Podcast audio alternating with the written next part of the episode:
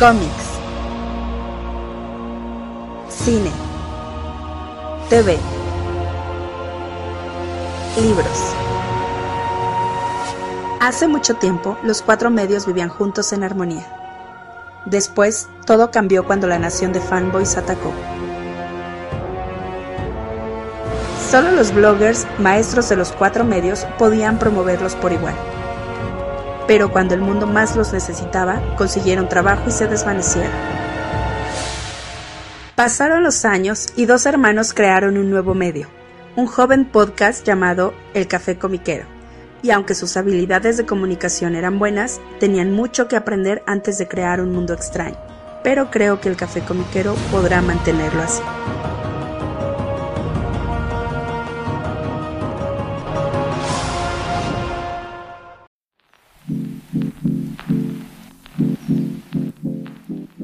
Hola, ¿qué tal? ¿Cómo están todos? Bienvenidos al nuevo episodio del Café Comiquero. Les saludo como cada semana a su amigo Carmix. Y ahora sí, su amigo todo pachón y lindo y adorable, que es la ratita. Estoy de buenas, maldita sea. Qué bueno que estás de buenas, carnal. Muy bien. se nota. ¿Saben por qué estoy de buenas? ¿Por qué? Porque ya salió el brujero. Ah, claro, hoy se estrenó la temporada 2 del Brujero, ¿no?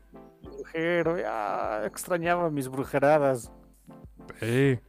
Tú ya lo Ahora empezaste a ver, ¿no? ¿Perdón? Ya lo empezaste a ver, ¿no?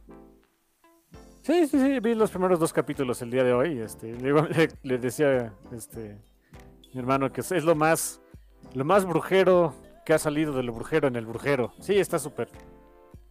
No sé, es todo lo que esperaba ver de una historia de, de, de Witcher en, en televisión, eso- esos dos capítulos. Ah, ahora quiero jugar otra vez el, el juego, el videojuego, el, único que me que he jugado, ¿no? The Witcher 3. Sí, que es este... Ya no ha habido más juegos del Brujero después de ese, ¿verdad? No, no, de hecho ya no, va a haber, o sea, ese es el fin. Mm, ok. ¿Y, y- y llegaste a jugar los anteriores? No, no me interesan mucho. El primero no, porque es este exclusivo para PC Ajá. y no tengo nada que pueda este, correr. El otro sí salió para consolas, pero eh, así estoy bien, gracias. Con el 3 tienes más que suficiente, ¿no? Ya más que suficiente. Excelente, canal. Pues ya hablaremos posteriormente del Brujero, eso sí, sin duda. Eh, ya eh, cuando salió la primera temporada hicimos su bonito review, así que esperen próximamente el review de The Witcher, temporada 2, o como le, le decimos de cariño, El Brujero. El brujero. Así es, carnal. Y pues mientras les recordamos que el Café Comiquero lo pueden escuchar cada, cada semana a través de las diferentes plataformas de streaming como Spotify, Google Podcast, Apple Podcast, Amazon Podcast, a través de Audible, también a través de iTunes, eh, bueno, lo que es Apple Podcast, también a través de iBox y pueden descargar el programa eh, de archive.org. Y cada semana publicamos eh, un bonito post en redes sociales, en Facebook, Twitter e Instagram, donde anunciamos que ya está disponible el episodio y viene con una bonita imagen y el link para que lo descarguen si prefieren guardarlo en MP3. Para aquellos días en que se les va el internet o la luz o quieren escucharlo en su teléfono o algo así, ahí lo pueden descargar. Y en fin, carnal, pues eh, semanita nueva con nuevas notitas. Cerrando el año, porque ya, ya estamos casi este, pues en la recta final del 2021. Pero siguen saliendo notitas. Ahora, ahora ya con miras a cosas que van a, a publicarse en el medio del cómic para el siguiente año. Y entre ellos es que, bueno, viene todo este cambio radical de... Pues no, tan- no, sé, no sé qué tan radical, porque tú eres quien ha seguido más estos títulos y todo este universo, que es pues todo el universo de los X-Men de Krakoa, ¿no? La, la era Krakoa le digo yo, no sé si alguien más le llame de esa manera, pero yo digo que es la era Krakoa. Eh, um, y viene este cambio muy grande por el hecho de que pues ahora eh, um, pues revivieron a la mutante que normalmente no iban a revivir porque se les caía el teatrito, que es Destiny, ¿no? Sí. Que ya vi por qué y cómo la reviví. Luego te cuento, luego les cuento. Santo Dios. Ok. Y, y bueno, no fue voluntario, ¿eh? O sea, Ah, ¿no? así se los pongo. ok. No. Y re- bueno, recordarás que bueno, cuando hablamos de House of X, Powers of Ten, pues básicamente Krakoa y toda la pues toda la utopía de Javier está basada en una mentirota, ¿no? Sí, bueno, pero desde siempre, ¿no? Ups. Desde toda la vida, pero bueno, pero ahora más. Bueno, el caso es que con este Pero ahora más, exacto. Con este, eh, pues digamos, evento, con esta, con el regreso de esta mutante y otras cosas, y la salida de Hickman al frente del proyecto, pues, pues uno hubiera esperado a lo mejor, yo hubiera esperado, fíjate, hace, cuando salió House of X, Powers of Ten, yo hubiera esperado que terminando Hickman iban a aplicar se le iban a aplicar como le pasó a Morrison con, cuando entró Joss Whedon, que básicamente le dio reversazo a, a muchas de las cosas que hizo, ¿no? al, look que tenían, eh, les regresó su look de superhéroes. Eh, cambiaron varias cosas, o sea, les regresaron mucho a un estatus, si bien no igualito como estaban antes de, de Grant Morrison, pues la realidad es que sí, sí, sí les dieron un giro más, más superheroico, ¿no? Yo me imaginaba que con Hickman iba a pasar eso, que en cuanto él saliera iban a darle como que, pues, de alguna manera revertir muchas cosas para regresarnos a, a lo cómodo y típico, ¿no? A Javier en su escuelita, con los X-Men, peleando contra otros mutantes, porque razones, ¿no? O sea, básicamente, a veces pienso que sí, o sea, era, la idea de que sí, humanos y mutantes convivan en paz, pero más bien era, vamos a pelear contra los mutantes por razones, ¿no? Eh, sobre todo en los noventas. Pero no, resulta que la cosa no va por ahí. O sea, sí van a continuar con esta, con toda esta onda de Cracoa. Por ahí la semana pasada mencionabas, pues, eh, eh, títulos que continúan sobre todo el, tema de toda la política cracoana que se ha armado, que está bastante chida. Y ahorita pues vienen, vienen más títulos, ¿no, carnal? O sea, hay unos que, cancelan, pero regresan. Uno de los, de los que más nos gustó, por ejemplo, Excalibur, ¿no? Sí, que tú leíste más de Excalibur, que yo, yo leí un par de números y dije, está bien, pero la verdad, sí, recae mucho en que conozcas como que el lado británico y horroroso ahí de, los mutantes. Y mm, como yo no conozco mucho de eso, yo jamás he leído nada. O sea, si, si para mí el Captain Britain es Betsy, ¿no? Sorry, yo, yo no conocía al anterior, a su hermano. Yo ni idea. No lo disfruté tanto, este, pero bueno, está súper pachón porque el, dibujo de, Marcus To siempre es, es, la mera onda. Ah, medio le, este, baboseaba un rato en, el hashtag ahí de ex spoilers, ¿no? Para enterarme del chisme, pero nada más, ¿no? Pero bueno, me entero que ya acabó, acabó esta semana el, título. Eh, y continúa en el mes de abril, ya después de que acabe. Va a haber como que una especie ahí de. Pues es un evento, ¿no? De este Wolverine vende mucho y lo vamos a poner en todos los cómics o algo así se llama. ok. Y después de eso, eh, en abril, bueno, vienen estos nuevos títulos. El, título que continúa con lo de Excalibur se llama Night of, Knights of X, Caballeros de X. No tengo buena idea de qué vaya a ir porque, les digo, no seguí Excalibur, no sé en qué haya acabado Excalibur. Eh, pero bueno, da gusto que el, proyecto continúe. Y digo, una de las cosas que, que me da me da gusto, o sea, me da gusto por el artista, por supuesto, etcétera, pero por otro lado es de, ay, me lleva, yo quería que estuviera en otro título. Eh, dibujar Bob Quinn, Bob Quinn, que es la, el artista que hizo eh, todo lo de Way of X y digamos lo whatever, que me hice súper fan de él. Yo, le, no, medio broma, la verdad, medio no. Le dije a mi hermano, él debería ser como que el encargado de diseñar ya todo, todo el look definitivo de tanto de Nightcrawler como de Pixie de aquí hasta el fin de los días. De verdad, me encantó su dibujo, es súper pachón, súper dinámico, muy agradable, muy vistoso. No, no, chulada, chulada de arte. Él va a estar dibujando este título de Knights of X. Está, también me da mucho, mucho gusto por él, pero yo sí esperaba que, que dibujara el de Legion of X, changos. Eh, en fin, ni modo, no todo se puede en la vida. Que ojalá, como me decías, no hagan el cambalache de artista, ¿no? Que pues, pongan a Marcus To a dibujar Legion of X, pues no estaría feo, ¿eh? Sí, sí, si, no, si no se puede, este, Bob Quinn, bueno, pues, Marcus To es, también de los superpachones, así que venga. Y no son los únicos cambios, viene por ahí, o sea, Morothers mantiene el título, por lo que entiendo, o sea, se llama Morothers nuevamente. No sé si relance con un nuevo número uno, eh, pero... Sí, sí se. Con nuevo número uno. luego es lo que es bien difícil de repente leer los, este, los runs así cuando se acaban los números, pero en fin. Eh, um, pero cambia de equipo creativo y cambia, pues cambia gente en el equipo, ¿no? O sea, dentro del propio título hay, caras nuevas, ¿no? Sí, no, solamente cambian este, los, el equipo creativo, bueno, en, buena medida porque pues lo estaba escribiendo Gary Dugan y ahora pues él ya es el él ya es como que el manda más acá de los mutantes en Marvel, así que pues ya no tiene tiempo para ese título. Lo toma Steve Orlando. Eh, y lo va a escribir, bueno, lo, va a dibujar. Ah, ay, ¿cómo se llama esta artista? Que, por cierto me gusta mucho cómo, cómo dibuja. Bueno, es que lo estuvieron dibujando varias personas, ¿no? Mateo Loli, entre ellos, etcétera, etcétera. Um, Eleonora Carlini, Eleonora Carlini, ya me acuerdo del nombre. Es quien lo va a estar dibujando ahorita. Eh, y aparte, dentro de la alineación de, los mutantes, bueno, pues para ir barajeando así el elenco, pues nada más están como que dos de los Morothers originales, bueno, los Morothers originales de la época de Krakoa, ¿no? Kate y Bishop, y se les van a poner ahí de anexados este, a los que tienen que andarles echando agua a cada rato, a Kihiro y Aurora. Eh, sí, lean ese cómic de X Factors y dices, échenles agua, ¿no? En fin. Ah, ¿Quién más anda por ahí? Ah, bueno, se me olvidan los otros nombres, pero la sorpresa llegó el día de hoy, ¿no? Que va a estar Cassandra Nova. Joder. Cassandra Nova, la hermana gemela de Charles Javier, que prácticamente Javier había, entre comillas, matado en el vientre materno. O sí, eso así sucedió, así lo puso Grant Morrison. Eh, y esta Cassandra, que es una de las. Es la más, quizá la más grande genocida de mutantes en toda la historia, ¿no? 16 millones de mutantes murieron en Genosha aquel día. Y los de Krakoa dicen, ¡ay, no quieres venirte a hacerle acá a los piratas mutantes! En fin. Ah, pero a Doña Wanda. ¿no? Me acuerdo en ese título de Way of que hablaban de Wanda como el coco. O sea, pues ahora tienen el coco en casa, ¿no?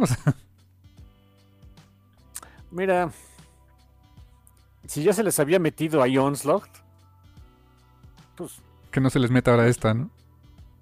Bueno, y es que tú no has leído, ahora que me acordé hablando del cocos que tenían en casa. Híjole, lee The New Mutants, por lo menos como del 17 en adelante. ¿También tenían al coco? Shadow King. ok. Ay, odio a ese loco. Ay, ese, o sea, es un gran personaje porque sí le hace ver su suerte normalmente a Javier, a Legion y todos esos. Pero a veces es insufrible, el desgraciado. ¿Sabes? Creo que, creo que Shadow King es para mí lo que es Arcade para ti. Ah, sí, tanto así. Sí, más o menos. Damn ah. Aunque debo admitir que te acuerdas. ¿Te acuerdas la serie de Legion en, en, FX? Eh, ahí sí, o sea, era, era muy buen personaje ahí. Ah, sí, oh, sí, interpretado por Audrey Plaza, por cierto. Sí, sí, sí. Pero sí, ah, es Shadow King. O sea, me da gusto ver, me, da gusto saber que estuvo ahí haciendo la de jamón, pero es esos personajes que amas odiar. Sí, para eso está. Cuando los escriben bien, para eso son, ¿no? Sí. Fíjate que él es el. De alguna manera. Legion no me cae bien. Debo decirlo. O sea, David Heller nunca me ha caído bien. Pero, mira, en Way of X. Pues me empezó a ganar el compadre, la verdad. Y, siento que esa, dualidad, esa dupla o esa rivalidad que de repente hay Shadow King con este Legion se pone muy interesante. Se pone loquísimo el asunto, pero cuando están esos dos se, se pone interesante las historias. ¿eh? Sí, mira, te puedo decir que desde uh, Way of X, sí, Legion, dije, ok, Legion es. Legion tiene, su lado pachón. Uno como de entre quién sabe cuántos, ¿no? Pero bueno. sí. Sí, Imagínate, imagínate a, este David Heller platicando con Mark Spector. Ah, se va a poner bien divertido, ¿no? Ah, yo creo que hasta Mark Spector dice, no, estás muy loco, hijo, ya me voy. Dice, Conchu, sácame de aquí, ¿no? Así que no sé, si no saben Mark Spector, este es Moon Knight. Y Moon Knight, bueno, Mark Spector tiene el problema de personalidad múltiple. Uno pensaba que eso era lo que veía cuando decía que el Concho y no sé qué. Bueno, Concho sí es real, sí existe. Y aparte tenía personalidad múltiple, el pobre de Mark Spector, imagínense. Qué desgraciado el Concho. O sea, tenía que irle a dar lata precisamente al que tiene problemas, ¿no? Mm. Sí. Es que Concho es Dios Balín, sí sabía. Bueno, hubo hace poquito, yo no sabía, este. Un, una historia en Avengers, me parece. Como no sigo ese. Como jamás he comprado un cómic de Avengers en mi vida una de esas Khonshu se puso a conquistar el mundo. Oh. Ok. ¿Y quién lo detuvo? Sí, obviamente Mark Spector le ayudó, así que pues era, el, gran, como que el gran villano de los Avengers por un rato. Oh. Ah, por eso es que creo que hubo algo que se llamaba la era de Khonshu o algo así, me acuerdo. Por ahí escuché algo de ah, Jason Aaron. Sí, exactamente, exacto. Sí, fue reciente, pues. Mm, es más, creo que hasta es más lo publicó. Alguna vez recuerdo haber visto unos TPBs que decían algo de eso. Era de Konshu, me parece. Hasta, lo publicaron aquí y me enteré, ¿no? Ah, sí, básicamente. Es que lo está escribiendo Jason Aaron, lo, estaba escribiendo el título de Avengers, pero no sé, no me llamó, o sea, no me llamó tanto la atención como su Conan o Thor, por ejemplo, que se me hace un gran, escritor en esos, pero en Avengers como que no me llamó la atención. Yo voy a ser súper sincero, yo nunca he comprado un solo cómic de, un cómic de Avengers en mi vida y como que no me arrepiento, ¿eh? Ah, ¿cómo no? Avengers Arena. Eso no es de Avengers. Dice Avengers. Eso es como. Es este. mm, ¿Cómo decirlo? Es que en esa época, o sea, e- era, era en la época en donde todo era Avengers, no tenías otra opción, pero el título Avengers, Avengers, jamás lo he comprado. Eh, ok, o sea, Avengers, así los clásicos, ¿no? Digamos. Sí, o sea, el, título, título de Avengers, nunca lo he comprado. Sus múltiples spin-offs, pues un par de ahí este, compré, ¿no? El Avengers Arena.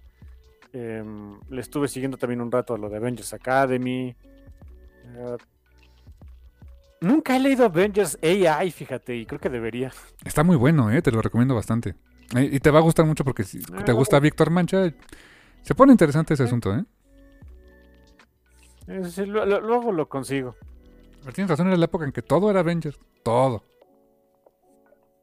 Pues es que acababa de salir la primera película de Avengers. ¿Eh? Era por eso. Yo sí he comprado cómics de Avengers, pero. O sea, primero creo que cuando compraba eran más bien como tie-ins o, o eran parte de un evento o algo. O sea, me recuerdo perfectamente. Pero así conscientemente el primer cómic de Avengers que compré, la verdad me doy vergüenza a mí mismo. Porque fue el reboot de Heroes Return, Heroes Reborn con. Rob Liefeld. Ah, También no, es que pues en ese entonces era lo que pues, era, era el hype, dude. No, no, no te, no te, no te flageles tanto. Eran los noventas, imagínate. Y, y por aquí tengo, me está, me está es- es viendo, me está viendo aquí mi, mi bonito ómnibus de eh, Avengers de Core Music y George Pérez, del cual creo que he leído la mitad y está esperando a que lo termine de leer, ¿no? Pero bueno, Ay, ay, ay. En fin.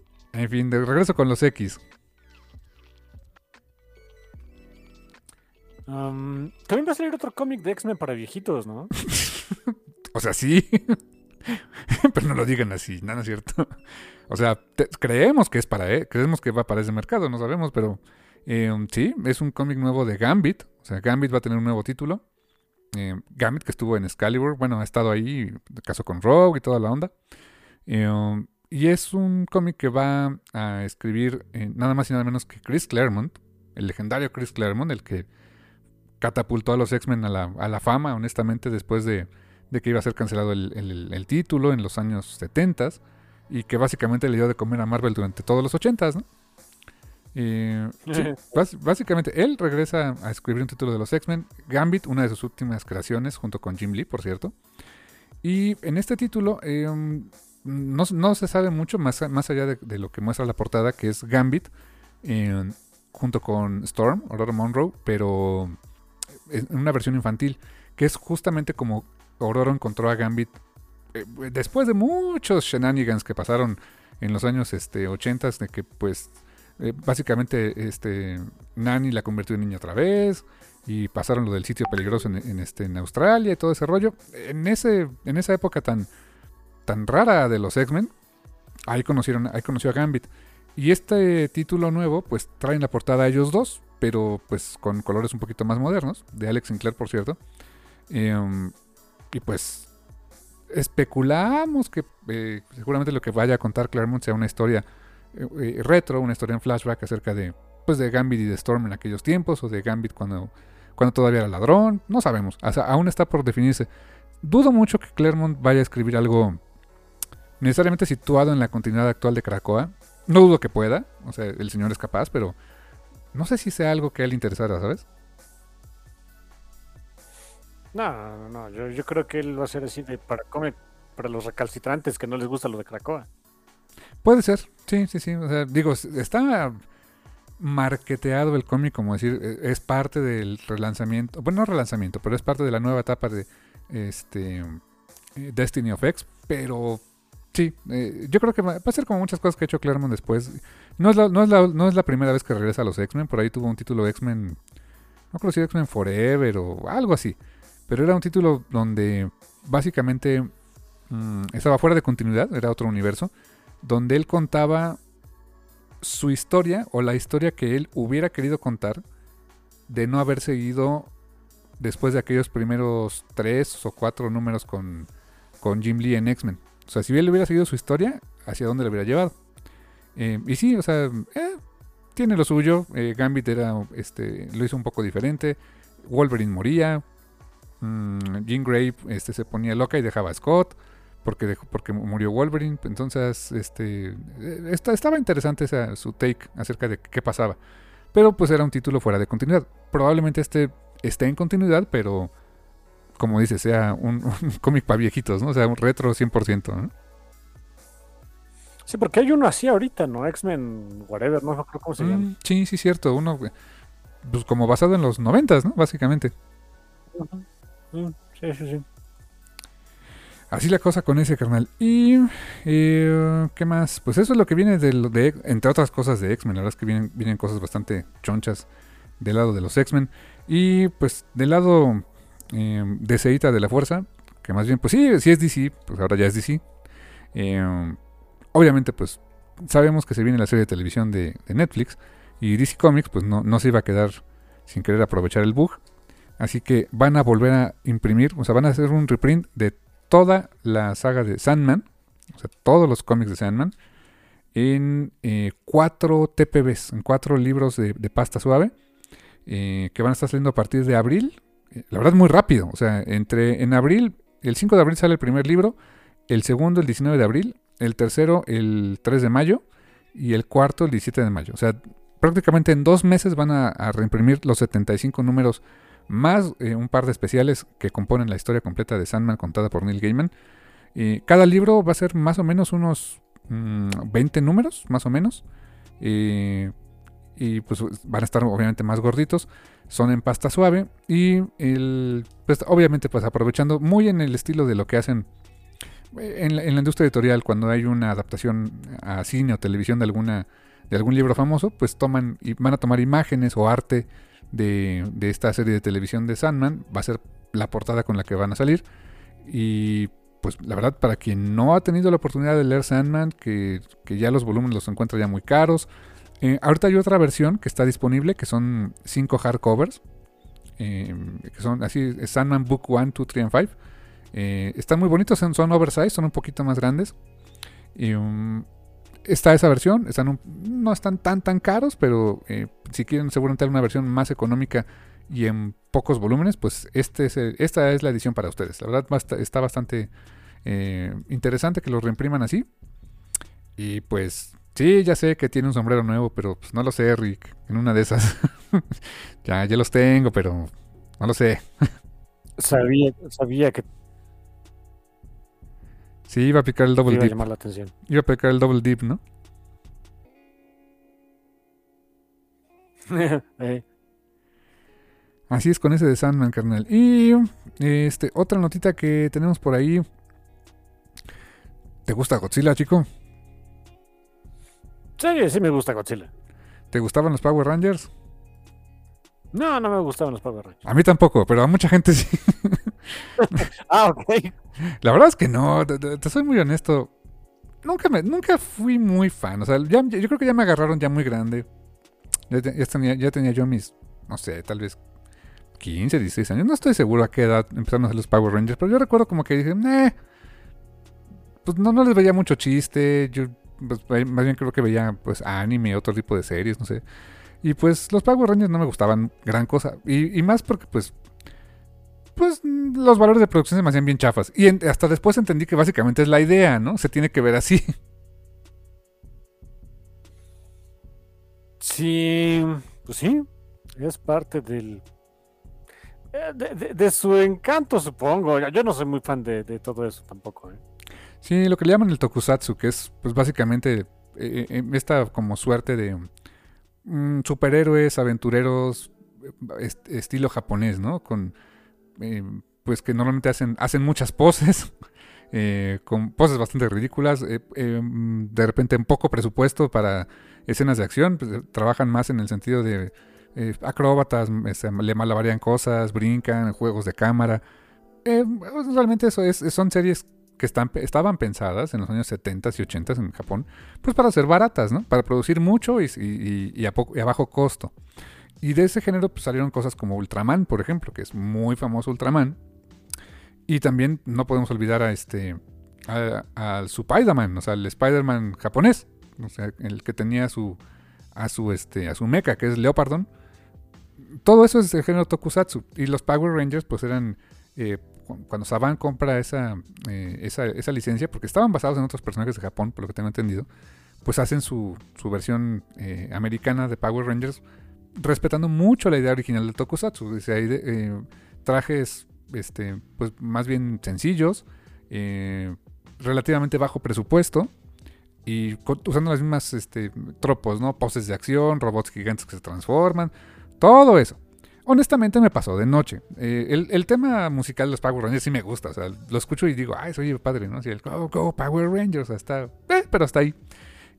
Y, pues ahora IDW pues va a tener esta...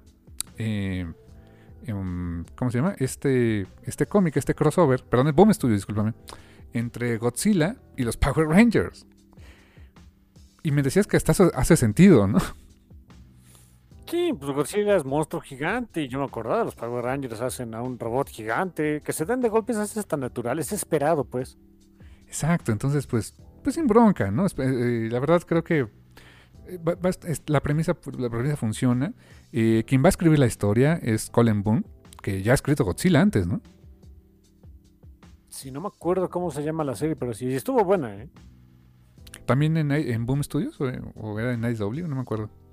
No me acuerdo, y por ahí la tengo, ¿eh? Y la tengo en singles, de hecho. No me digas. Ok. No, no, me acuerdo, luego la busco, luego la busco. Pero bueno, él va a escribir este crossover y lo va a dibujar eh, pues otro, un artista que también eh, yo conocí su arte por otro crossover, la verdad también bastante inesperado, que fue Batman contra las Tortugas Ninja, eh, que es Freddy Williams II. Ese mismo Freddy Williams es el que va a dibujar este, este título de Godzilla contra Power Rangers. Si han visto ese trabajo, que por cierto pueden encontrar este, los primeros dos, los tres crossovers se pueden encontrar en español por parte de Smash. Si han visto su arte, la verdad está muy bonito, está muy bien hecho.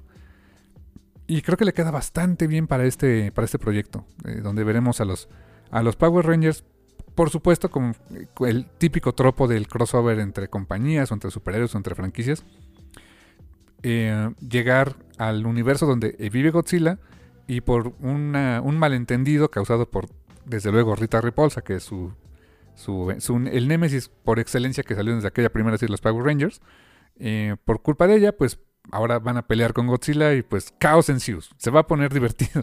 Mira, no soy fan de los Power Rangers, pero sí soy fan de Godzilla.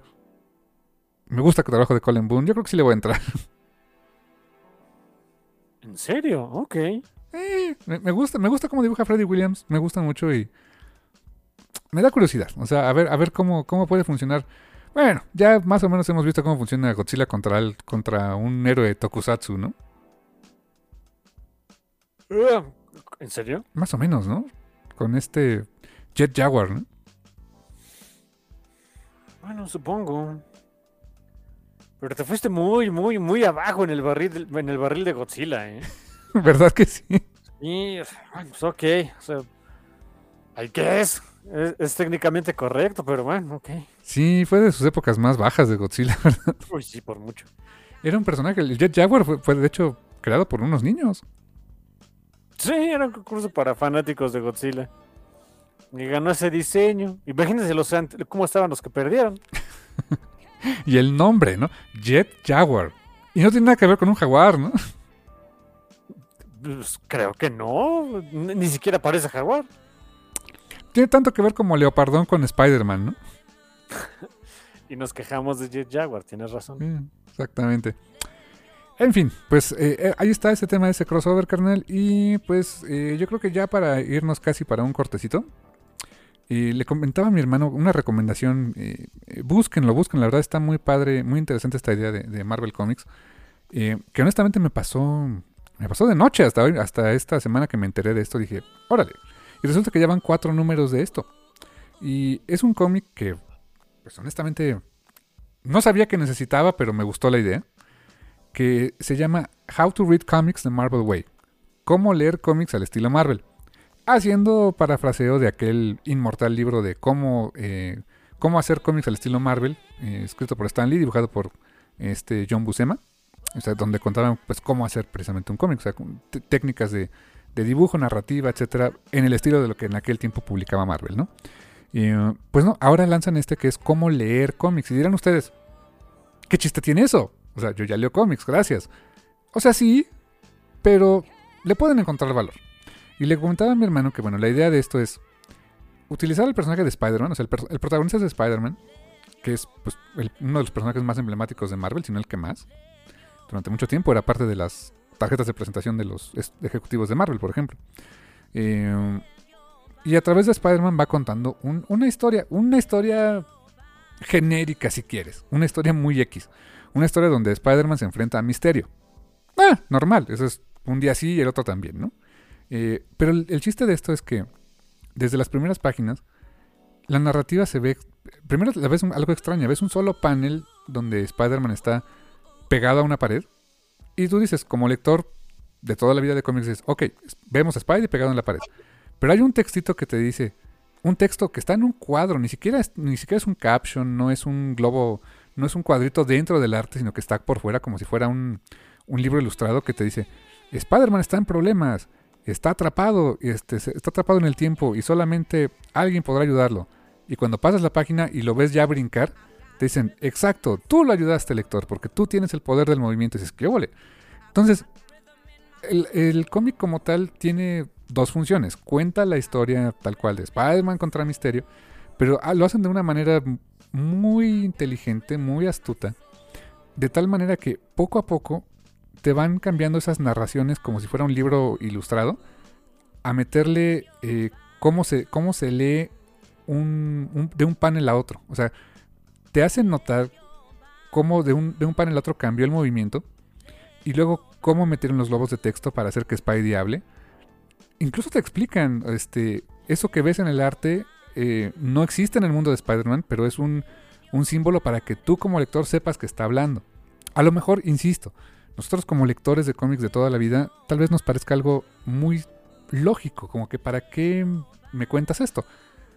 Esto está, este cómic está dirigido sobre todo a gente que normalmente no lee cómic y que le serviría como una guía de cómo se debe de leer o cómo se debe, no nada más leerlo, sino interpretar el lenguaje del cómic.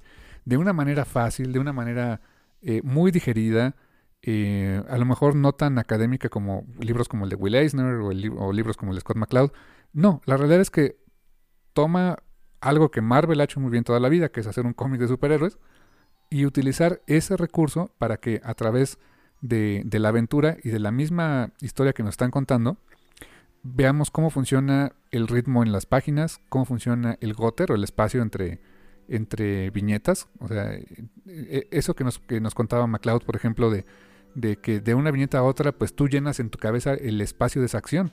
¿no? Eh, MacLeod ponía el ejemplo de, por ejemplo, alguien que, con que sale con un hacha y en las siguientes nada más ves a una, un, texto que dice, ah, y como que y, y, a lo mejor sangre brotando, ¿no? Entonces, tú te imaginas cómo fue el hachazo. O sea, cada lector se imagina cómo fue el hachazo, dónde se lo dio, si nada más le dio uno, etcétera, ¿no? Eso queda en tu cabeza. O sea, dice, decía MacLeod, tú te vuelves el cómplice del asesino este. Eh, porque solamente vive en tu, en tu cabeza como es tu hueso. Yo te puse un panel y el otro y tú llenaste el hueco. Bueno, todo ese tipo de cositas lo van explicando de una manera muy didáctica, pero muy divertida, muy, muy bien utilizada. Eh, a través de este cómic. Eh, apenas leí el primer número, entiendo que van cuatro, no sé si van, a ser todos, pero en cada, conforme avanzan las páginas, de manera muy, muy, este, ¿cómo decirte? Muy, eh, muy natural, sin que te, te lo van contando y sin que tú te vayas dando cuenta, te van poniendo las diferentes como tips o trucos de cómo funciona el lenguaje del cómic. Y hasta que el punto en que dice, ahora léete esto así y identifica tal cosa, como una especie de ejercicio. Está muy, muy interesante la idea. insisto, a lo mejor para nosotros que leemos cómics desde siempre, pues no, no nos hace quizá no nos, parece, no nos parezca nada novedoso, pero eh, honestamente se me hace un, tipo de libro que para, por ejemplo, las, las carreras que incluyan el cómic como asignatura o este, mm, artes gráficas, por ejemplo, o simplemente este, como, como una herramienta cultural de, cómo entender este medio, creo que va a ser una herramienta muy padre. Y creo que esos cuatro numeritos, si los, después los recopilan en un librito, algo y que sea algo que esté siempre en print, este, como otros libros y otras publicaciones acerca del cómic, creo que es una buena adición. Eh, búsquenlo, la verdad, échenle un ojo a ese y a ver qué les parece. A ver ustedes que acostumbran leer cómic, qué tanto estaban conscientes de varias cosas que eh, Christopher Hastings, que es el, escritor de este cómic, y, Scott Koblish, que es el, dibujante, qué tanto de eso que están narrando, que están contando, ustedes ya sabían. Está muy, muy divertido, es muy interesante eso, carnal. Pues sí, este, se escucha interesante. Yo, yo también me había pasado completamente de noche, si no fuera porque ahorita mi hermano me, me dijo, pues a ver, también me llamó la atención. Luego le echo un ojito. Así es, mi hermano. Y pues bueno, pues con esto nos vamos eh, a un, pequeño break en, la primera mitad de este programa del Café Comiquero. Y regresamos con, pues sí, sorpresa. O sea, eh, eso tiene que ver con Spider-Man. Sorpresa, ya, ya, ya, ya, ya escucharán. Pero en fin, eh, pues nos vamos con un corte. ¿Qué nos recomiendas esta semana, carnal?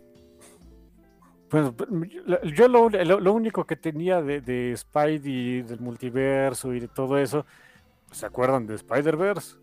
Peliculón, ¿no? E, esta canción me, gusta mucho, o sea, me gusta mucho el momento en el que entra de Hypnotize de Notorious B.I.G. Cuando entra con Spidey e, en, Spider-Verse, muy bonito momento. Excelente, carnal. Y con esa canción nos vamos a un pequeño corte y regresamos aquí en el Café Comiquero. No se vayan.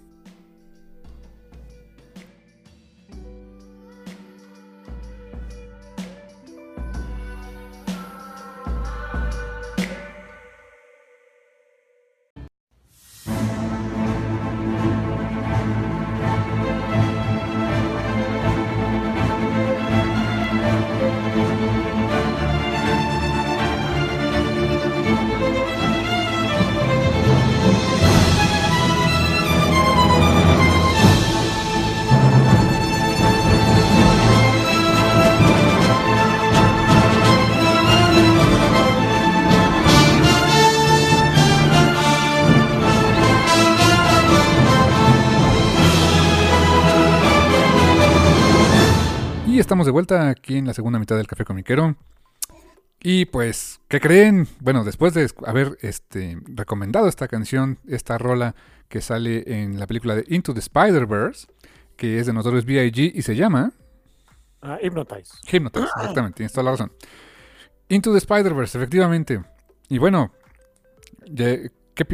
seguramente qué pensaron ustedes cuando vieron eh, la imagen que acompaña eh, este programa, tanto en Spotify como en las diferentes redes sociales. Vimos la película de Spider-Man No Way Home, vimos qué onda con el Spider-Verso, si es real el Spider-Verso. No tenemos la más remota idea, ¿verdad, carnal? Sí, como para los tres o cuatro que se hayan quedado a escuchar el programa. Este, los demás me imagino que dijeron, ah, la goma, mendigos monigotes. nos cortaron. Así que, ok. Bueno, para los tres, cuatro que se hayan quedado, no, no, no vimos la película. En realidad es que no. No, o sea, si ya la vieron ustedes y están bien, afortunadamente, no les pasa, no les pasa nada por el COVID y todo ese rollo, si se cuidaron al ir al cine o lo que sea, qué bueno. La verdad es que nosotros no, no queremos correr esos riesgos. Ahorita la verdad es que no. Te voy a ser muy honesto. Me dan muchas ganas de ver la película. Muchas. O sea, la verdad sí me, sí me emociona verla. Em, pues he, estado viendo comentarios por aquí por allá de amigos que ya la vieron sin spoilers, que algunos ya por ahí me spoileron algunas cosas, pero que, bueno, pues ni modo, es el precio que hay que pagar por este rollo, pero, primero, primero, la salud. Pero sí me dan muchas ganas de verla, o sea, lástima, ya me tocará verla cuando esté en, supongo, Netflix, porque es de Sony y Marvel, entonces, pues no, no creo que esté en Disney Plus, es un hecho, ¿no? Entonces, pues, ni modo, eh, hasta que esté en algún servicio casero, pues la, la, podré ver, pero, pues mientras, pues, ¿qué les podemos decir? Eh, no, no, la, no la vimos. Pero sí vamos a hablar del Spider-Verse. ¿Pero de cuál? Dirán ustedes. Ya hablamos de la película de Into the Spider-Verse. Nos vamos a ir más atrás todavía. Nos vamos a ir al concepto original. Spider-Verse, propiamente. La serie de cómics que salió por ahí del 2014. Ya tiene sus buenos añitos. Ocho años. Ocho años de, aquella historia original. Eh, y de eso vamos a platicar. De aquella historia llamada Spider-Verse, carnal. Sí, yo me acuerdo que la había, medio había leído un poquito en ese entonces y dije, ah, está pachora, está divertida y como muchas cosas que leo no lo acabé. Um, y, y, ¿saben qué pasó en esta ocasión? Tampoco la acabé. es muy larga, es, es, un montón de números, no tengo ni dinero, ni tiempo, ni ganas. Son algunos, básicamente los que ya tenía de Amazing Spider-Man. es la serie, digamos, principal ocurre durante este, el Amazing Spider-Man, cuando se relanzó el título, cuando volvió a ser Peter Parker. y hubo un montón ahí de, de tie-ins spin-offs con otros. Eh, con otros títulos, spin-offs de títulos nuevos que se crearon nada más exclusivamente para este para ese eventito. son muchísimos cómics, son como 30, 32, algo así. No, no, sorry, no para andar haciendo un programa, dije, no, tengo otras cosas que hacer. Y luego sale el brujero el viernes. Dije, no, mejor no. Em, realmente lo único que leí fue lo, que yo ya tenía de mes en Spider-Man y un par de cómics extra que por ahí conseguí baratos. Pero, eh, bueno, y obviamente, así como que para enterarme bien, bien del chisme, pues agarré este un, par de resúmenes por ahí, santo remedio. Y está pachón. La verdad, ¿qué, ¿qué, es lo que puedo decir de esa condenada cosa? Está pachón. La verdad es que sí. Yo la fui siguiendo en su momento cuando salió. Em, a través de Smash, por cierto. Smash lo estuvo sacando en. No me acuerdo si fue su serie semanal. No me acuerdo qué fue, bajo qué formato, qué plan editorial lo sacó Smash en su momento. Pero creo que todavía estaba muy de moda eso. Cuando tenían las series semanales. Eh, que, casi así, publicaron em, Civil War. Eh, Secret Invasion, World War Hulk, Planet Hulk, etc. Estoy casi seguro que Spider-Verse se publicó de esa manera, siguiendo ese formato, o a lo mejor en, mezclándolo con el título de Amazing Spider-Man, no recuerdo muy bien, pero así los, así los leí, los fui leyendo en su momento cuando salió el evento, como con un año de retraso más o menos, o medio año, que fue este, pues el tiempo que tardaba entre que lo publicaban en inglés y, en, y más, lo publicaban en español. Y coincido contigo, o sea, la verdad es que sí está muy divertido. Yo la verdad, te soy honesto, no tenía la intención de releerme todo, pero me lo acabé releyendo todos los 32 números. Y te digo una cosa, no es que sea la gran historia. No es gran cosa. O sea, no, no es la historia que va a, a, revolucionar el medio. No es ni siquiera la mejor historia de Spider-Man en la vida. La verdad es que no. Pero es muy divertida. Muy, muy divertida. Es entretenido ver a tanta araña. tanta araña junta haciendo cosas, ¿no? Yo siento que esa era como que la idea en realidad. ¿eh? No, no, no le veo a, a Dan Slott la intención de, ah, vamos a hacer la, la, épica araña, ¿no? O la araña épica, lo que sea. No, no, no, yo, yo le vi más bien el asunto de, vamos a echar relajito con esto. Sí. Y es curioso que es un concepto que pegó tanto que a la fecha, pues yo creo que lo que más se conoce de Spider-Man por las masas, ¿eh? Sí, tenés así que creo que cambió mucho la percepción de la gente respecto a Spider-Man porque te, te voy a decir una, o sea, insisto, no es la, no es la gran historia que, revolucionó el medio ni nada, pero, pero como bien señalas, y apoyo, apoyo tu comentario en el sentido de que mucha gente es lo que más ubica de Spider-Man, y también cambió ciertas ideas. Fíjate que cuando, o sea, yo, yo, he leído cómics de Spider-Man pues desde que era niño. Eh, en algún lugar comentaba que el primer cómic de superhéroes que me compraron en la vida, cuando le decíamos cuentos, fue un cómic del Hombre Araña. El asombroso Hombre Araña presenta de novedades. ¿Qué número? No me acuerdo. Solo recuerdo que Spider-Man peleaba contra eh, The Spot, eh, la, este, la Mancha. ¿Te acuerdas ese que tenía como unos lunares y que eran teletransportaciones? Ese es el primer cómic de Spider-Man que recuerdo haber leído en mi vida. ¿Qué número era? ¿De qué colección? No tengo idea. Pero ese fue el primero que leí. Y de ahí, pues adelante, pues eh, seguía yo de repente. No, no era muy común que comprara pues porque me los compraba mi mamá, básicamente, y mi papá. No tenía yo dinero, pues era un chamaco. Pues de repente me compraban a veces el Memín Pingüín, a veces el Asombroso Hombre Araña, a veces algo de, Disney, o sea, Pato Donald, Dumbo, no sé qué, los títulos que había en aquel momento. Y de repente me compraban así, cuando me gustaba una portada me los compraban, ¿no? Pero ¿a qué voy con esto? Que desde esa época, luego ya cuando empecé a leer cómics más en serio en los 90, 2000, etcétera, pues siempre manejaban el hecho de que Spider-Man era un personaje muy... Eh, y aquí viene el, aquí viene el, pues el comentario ingenioso. Un personaje muy único. Donde pues básicamente lo, en alguna introducción, creo que de Craven's Last Hunt decían, o en un, en un, no sé si introducción o un este, afterword decían que Spider-Man pues era un personaje que no necesitaba reboots y no necesitaba otras versiones porque estaba bien hecho a la primera.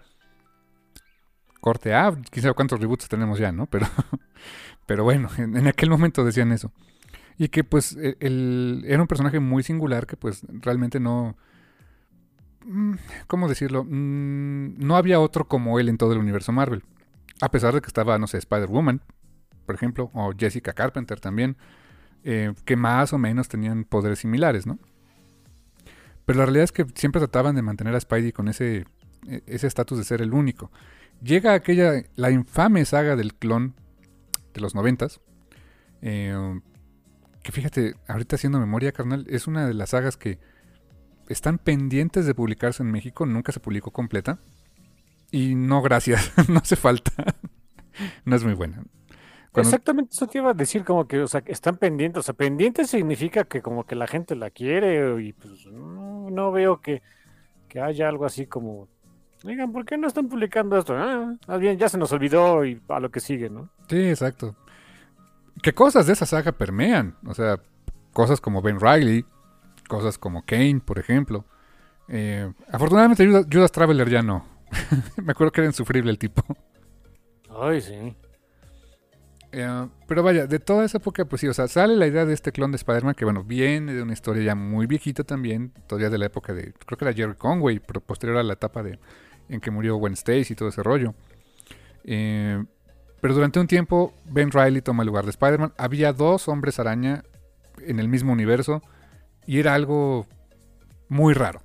O sea, yo recuerdo que era algo muy raro. Eh, mucha gente odiábamos a Ben Riley porque nos lo querían vender a fuerzas como que era el Spider-Man original y que durante quién sabe cuántos años leímos las historias de un clon. Me acuerdo que eso, te hablo de 1995, 96 que, que estuvo todo ese rollo. Y sí, mucha gente nos tragamos esa idea y, se la compramos a Marvel de que, ¿qué crees? Este es el Spider-Man original. lo que leíste es una vil copia. Mucha gente nos enojamos. Eh, dame chance, yo tenía 15, 16 años, me la, comí completita, ¿no? Y después Ben Riley se muere. Y ya está mejor de salud, por reality altering shenanigans, ¿no? Básicamente. Pero digamos que ese fue como que lo primero que yo he visto de dos hombres araña en la misma página y visualmente no era tan malo, o sea, era era divertido de alguna manera, podríamos decir. Eh, luego viene todo ese rollo del universo Ultimate, eh, donde del año 2000 ya tiene sus buenos 21 años del universo Ultimate. Eh, donde empiezan a contar las historias de personajes como Spider-Man, los Avengers, Ultimates en ese caso, los X-Men, Fantastic Four, desde cero, ¿no? O sea, como historias nuevas para la época. O ya no son tan nuevas. Y llegó un momento en el que hubo esa... Eh, eh, eran universos separados, eran historias que se contaban cada una por su cuenta. Y... Bueno, a mí me gustaba mucho a mí, digo, Ultimate Spider-Man. ¿A ti, ¿A ti qué te parecía, carnal? Mm, estaba bien, pero la verdad es que le perdí el hilo después de varios números. De los demás Ultimate, ¿qué, te gustaba más? ¿Los Ultimate, los X-Men? Me acuerdo que me gustaban más los X-Men. No me acuerdo por qué. No me preguntes por qué. ¿eh? Era, era, un buen título. Mark Miller, por cierto, era quien lo escribió, ahora que me acuerdo. Por eso esa es la parte que digo, no sé por qué me gustaba. Pero con Ultimate Spider-Man, que era de Brian Michael Bendis y durante mucho tiempo Mark Bagley, o sea, creo que rompieron el récord que tenía Stan Lee y Jack Kirby en Fantastic Four en cuanto a la cantidad de títulos consecutivos de un mismo equipo creativo. Eh, la verdad es que estaba bastante bueno. Y, eh, y le estoy dando todo este contexto de por qué llegó a ser tan, tan, tan importante o tan curioso esto del Spider-Verse. Porque en algún momento, eh, en revistas especializadas como Wizard, que hoy ya ni existe, planteaban la posibilidad de, oye, ¿qué pasaría si, si Marvel Comics, la empresa, dijera, ¿sabes qué? Voy a cancelar mis títulos regulares y me quedo con el universo Ultimate porque es un universo más cohesivo, hay solamente un, cómic de cada título. O sea, le veían como, ellos le veían como muchas ventajas a este universo, ¿no? Y obviamente Marvel no iba, a hacer eso desde luego, ¿no? Pero en fin. Y otra eh, suposición que tenía en aquella revista eh, era de que si alguna vez los universos Ultimate y el universo Marvel normal, el 616, se iban a, conectar o se iban a, se iban a conocer, a hacer un crossover, como en su momento DC lo hizo con Tierra 1, Tierra 2, por ejemplo, ¿no? Mucho tiempo me acuerdo que Joe Quesada, en ese tiempo editor en jefe de Marvel, decía que no, no era, no era la intención para nada tener ese tipo de crossovers, preferían mantener una línea separada de la otra, eran mercados diferentes, es lo que él decía. Corte A, un par de años después, vienen los primeros crossovers o las primeras interacciones entre estos dos universos. Y uno de ellos fue un, cómic que se llamó Spider-Man, donde por Reality Altering Shenanigans, eh, este eh, Miles Morales, eh, cuando ya el Peter Parker de aquel universo había muerto y Miles Morales toma el manto de Spider-Man, llega a nuestro mundo, se conoce con Peter Parker, Peter Parker visita el universo Ultimate y empieza ese back and forth. Y eso da pie a, oye, está padre esto de tener más de un hombre araña y ahora son diferentes, ¿no? Son muy diferentes entre sí. Y Dan Slott, que era quien ya estaba escribiendo el título del hombre araña eh, durante ya unos cuantos años antes, había hecho historias eh, como este, Big Time, donde Peter pues empieza a tener éxito en la vida, a tener su propia empresa y todo este rollo. Eh, a trabajar para una gran empresa en, en, Horizon Labs, por ejemplo, y después hace su propia empresa. Viene toda la etapa de Spider Island, donde muchos personajes y muchas personas de Nueva York obtienen poderes arácnidos. No son hombres araña o mujeres araña como tal, sino tienen poderes arácnidos. Eh, Spider Island, que fue eh, ahí dibujó Humberto Ramos en, aquella historia. Y otra vez coqueteamos con la idea de, mira qué bonito se ve un montón de gente echando telarañas y, y, columpiándose, ¿no? Y ahora, ¿qué pasaría si todos fueran hombres araña? Dan Slott continúa con eso. Viene una etapa que, que de repente a, algunas personas se les olvida, pero fue una etapa muy interesante de Spider-Man y fue un, cómic bastante bueno y muy sólido. A mí me gustó mucho, que fue Superior Spider-Man, que es cuando Otto Octavius, el Doctor Octopus, em, literalmente le gana la partida a Spider-Man. Él estaba muriendo de, cáncer, no me acuerdo de qué frego estaba muriendo Octavius, y intercambia cuerpos con Spider-Man. La mente de, Peter aparentemente muere dentro del cuerpo del Doctor, eh, Doctor Octopus y Otto Octavius se queda en el cuerpo de Spider-Man. Y a, partir de ahí empieza una historia en la cual la mente de Otto Octavius en el cuerpo de Spidey se crean una nueva, entre comillas, personalidad. Para la gente él seguía siendo Peter Parker, pero estaba cambiando. Eh, poca gente sabía que él era el Doctor Octopus. Eh, conoce a una, este, a, una mujer eh, de talla pequeña que se llama Ana María Marconi, que se vuelve su, su gran amor. Pasan mil cosas, Spider-Man regresa, o sea, Peter recupera el control de su propio cuerpo, vence a Octavius y parece que todo estaba muy bien. Y todo eso es otra vez, Slot nos presenta una versión diferente de Spider-Man. Eh, en algún momento, eh, eh, cuando Spidey regresa, Spidey y Doctor Octopus en su cabeza se confrontan y tienes otra vez ese enfrentamiento entre esos dos Spider-Man. Entonces, otra vez jugamos con la idea de que hay más Spider-Man y se pone bonito. Posteriormente a eso, durante la serie de, um, Superior Spider-Man hay un momento que es básicamente es el momento que detona esta historia de Spider-Verse, de alguna manera. Hay un momento en el cual Octavius está eh, e, e, evitando un desastre eh, con un, no sé, reactor o una cosa así en Horizon Labs.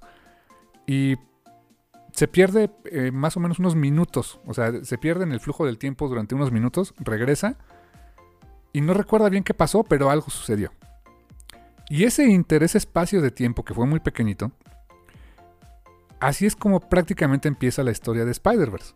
Con Otto Octavius viajando a un futuro. ¿A cuál? Al futuro del año 2099, donde estaba, sí, el Spider-Man 2099, Miguel Ojara. Eh, eh, pero no estaba él, o sea, él estaba de hecho en nuestro mundo, en nuestra, en nuestra época, eh, por diferentes cosas que pasaron en su título. Y ahí Octavio se empieza a enterar de algo que estaba sucediendo. Que hay una cosa que está... Eh, al momento de querer eh, buscar tecnología para regresar a nuestro tiempo, se encuentra con que no regresa a nuestro tiempo, regresa a un universo alterno donde hay una criatura con un casco y vestimentas como tipo, este, no sé, virreinales o, o, este, pues podríamos decir de... de... Cyberpunk el dude. Ajá, exactamente. Eh, y, ve que este, este dude está matando, mata al hombre araña. Pero dice, ¿cómo puede ser esto posible? Y, después se da cuenta que es un, es un universo diferente. Y ahí es donde empieza todo. Otto se da cuenta de que hay una, una criatura, hay un ser, que a través del multiverso está matando eh, Spider-Man y está alimentándose de ellos. Y ahora está haciendo su propio ejército de hombres araña reclutando gente para acabar con esta amenaza. Y ese es el principio de Spider-Verse. La verdad, a mí me pareció una idea pues muy divertida. Eh, y eso, básicamente la premisa que tenían era, eh, y, de hecho lo, lo, ponían en varios cómics, todos los Spider-Man de todos los universos en una sola historia. Eso es lo que quería lograr Dan Slott. Yo digo que casi, casi lo logró. ¿Por qué casi, casi? Eh, porque pues a lo mejor hubo algunas otras que otros Spider-Man que hubiera querido meter, pero pues no se pudieron. O algunos que hoy ya para su tiempo no existían, pero digamos que para su tiempo prácticamente lo logró. Eh, al menos en pequeños cameos, en historias chiquititas, pero hasta los Spider-Man que no, no, sabías que existían y este aparecieron. Y hasta unos que ni te acordabas que existían también aparecieron. Así que pues también es un gran, gran, gran trabajo de coordinación y de, este, de, labor de investigación para meterlos. Así que, pues digo que ahora sí, pues prácticamente digamos que sí, sí le salió su, su idea de meter a todos los hombres araña a pelear en un solo título. Sí, y, y es ahí mira, y por, divertida que sea la, la, idea este, que da origen a todo esto, ay, ah, insisto, yo nada más estuve leyendo así completo lo, que pasó en Amazing Spider-Man. Ah, y aún así hay momentos en donde digo, oye, pues esto pudo haber quedado un poquito más corto, ¿no? O sea, como que con el afán de andar metiendo cuanto araña se encontrara por ahí en, los pues, archivos ahí de Marvel. Um, a veces siento que se largó demasiado. Y, les voy a decir por qué. El, asunto es el gran, los grandes antagonistas son unos dudes llamados este, Inheritors. Que, o sea, sí hay toda una razón alrededor de ellos. Y se va descubriendo de a poquito cuál es el deal con esos cuates y demás. Son evil. Básicamente lo que necesitamos. Son evil. ya. No, no, de, veras, no hay ninguna otra razón para que anden matando arañitas, tótems, se, incluye el concepto del tótem araña de cada mundo. son evil. Se dedican a matar a Spider-Man. Son evil. Es lo que necesitamos saber. Y como lo hacen, eh, como de a poquito en poquito te van, este, eh, pues develando ese misterio y demás, hay un par de veces que dices, bueno, ya entendí, y, sobre todo que parecen invencibles en, buen, en la enorme mayoría de, todo el evento parecen invencibles. Ah, e, es, hay, varios, hay varios números, eso sí, me pasó. Eh, leí por ahí un, título que fue, este, como tal, se llamaba este, Edge of Spider-Verse o algo así, donde eran como que las historias de... Eh, aprovecharon para meter historias de otro tipo de, Spider People por ahí. Y en uno de esos fue donde salió este, Spider-Gwen, que se convirtió en uno de los personajes favoritos. Yo creo que ya la gente no, no sentiría que es lo mismo un universo araña sin, sin Gwen, o sea, sin, Ghost Spider o Spider Woman, como quieran decirle. Eh, por ahí salió. Ah, y hay varios números de esos en los que, o sea, están, ahora sí que están los, los Spider People acá bien felices en su mundo, llegan los injéritos, les dan en la torre y se largan. Eso pasa un montón y montón y montón de veces. Ah, esa es la única parte que sí puedo decir se me hizo demasiado largo. ¿eh? Sí, y, tienes toda la razón. Y la verdad es que ahí creo que también les... Eh, obviamente, les gana la, ambición a los de Marvel y pues quieren sacarle todo el jugo posible al evento, ¿no? Eh, pero tenés así que, ese, ese motif que, acabas de describir de eh, Araña hace sus cosas en su universo, llegan los Inheritors y se los truenan y llegan a reclutar a los otros. De repente ya pasaba en cualquier título. Eh, previo, o sea, digamos que en los eh, Spider-Verse Prepare, o sea, todo lo que es antes de, que empezara el, número uno en, uno de los cómics de Amazing Spider-Man, podía pasar en cualquiera. pasaba en un número de Amazing Spider-Man, eh, como una historia adicional, o pasaba en un título que era Spider-Verse Team Up, otro que se llamaba simplemente Spider-Verse. y, la verdad es que pasaba sin, mucha razón aparente. Es más, mm, la verdad ahí, eh, a nivel editorial, yo creo que hicieron lo que lo que este, se les dio la gana o lo que podían y de repente se, oye, ¿no tenemos que poner un poco de orden a esto? Ah, sí. Pero mientras ponle más arañas, ¿no? Sí, e, esa es la única parte que no es mala onda, sí lo sentí, y lo llegué a sentir incluso pesado, ¿eh? Ya sí llegó un momento en que dije, bueno, y pensaba, y pensaba conseguir por ahí otro que se llama eh, que me llamó la atención de Scarlet Spiders, porque eran como que todos los cloncitos. Uno de ellos incluso que era dentro de la continuidad de Ultimate, ahí el clon de Spidey es este Jessica Drew. Eh, y que también optó por otros no, o sea, también se le conocía como Black Widow y no sé qué. Eh, o sea, terminó siendo un clon, pero pues un clon femenino. Estaba ella, estaba un Ben Riley, que era como que el, Spider-Man de su. El, que quedó en su realidad. Había otro por ahí. Eh, me llamó la atención, o sea, en su momento dije, bueno, a ver, como que un título de los cloncitos, vamos a ver qué onda. Pero terminé por ya ni conseguirlo, ni hacerle el cuento de tratar de leerlo, ni nada, porque terminé con demasiadas arañas en la cabeza y, con el mismo motivo. Llegan los injéritos, este, le dan en la torre este, y, salimos por patas. Ok. Y fíjate, es otro cloncito que dices es Kane. O sea, pero le cambiaron mucho el diseño, pero... ¿Te acuerdas cómo era el Kane original? Así bien extreme, pelo largo, máscara negra y no sé qué, ¿no? Sí, ay, sí. Bueno, este es Kane y resulta me voy a remontar a otra etapa de Spider-Man. Una que escribió, creo que era Peter David, que se llamó Spider-Man The Other, una maxiserie creo que de 12 números, donde mm, Peter Parker muere. O sea, aplica como la de este, de esa zarigüeya que salió en la era del hielo 3, que era de, y entonces morí, pero sobreviví. aplica algo así. O sea, Peter se muere, pero resulta que no estaba muerto. Se, hace como un, capullo de telaraña y resulta que, que, ahora es más araña que antes. Ahora tenía. Eh, incluso como que se regeneró sus órganos. Mencionaba que le habían quitado el apéndice cuando era niño. Tiene el apéndice otra vez. O sea, fue una idea ahí como que para meter un poquito más de místico espiral al universo de Spider-Man. Y, entra mucho ahí con lo que Straczynski escribió hace tiempo de, del Totem Araña, que básicamente la premisa de, muchos de los Straczynski era que Spider-Man no era el único ser que tuvo habilidades arácnidas en la historia y que sus poderes que él siempre había considerado que eran basados en ciencia, que era el, pues la araña radioactiva, pues realmente eran, e, ese era como el catalizador de, un, un tótem, o sea, de una, de una figura mítica, de un dios arácnido, que le otorgaba poderes a diferentes personas, entre ellos a Spider-Man, y a Ezequiel Peña, o Ezequiel, no me acuerdo cómo se llamaba, ¿no? Y, y, peleaban contra un tal Morlun, que es uno de los... A, la postre lo metieron como parte de los Inheritors. Eh, ahí es donde empieza a ponerse un poco raro el asunto, porque toda la vida habíamos pensado que pues Spider-Man había obtenido sus poderes por esa... por la araña radioactiva, ¿no? Bueno, resulta que sí, pero no. O sea, también era toda esa parte mística espiral que Peter David retoma en esta de The Other y esa figura de The Other, o sea, ese eh, tótem arácnido, eh, a veces mala leche en, el, universo, pues resulta que ahora es Kane. O sea, al momento de la historia de Spider-Verse, Kane es conocido también, es, se rumora que él es la encarnación de The Other, la otra parte de, del hombre araña, que es la parte más eh, animalesca, la parte mística, que es el tótem araña.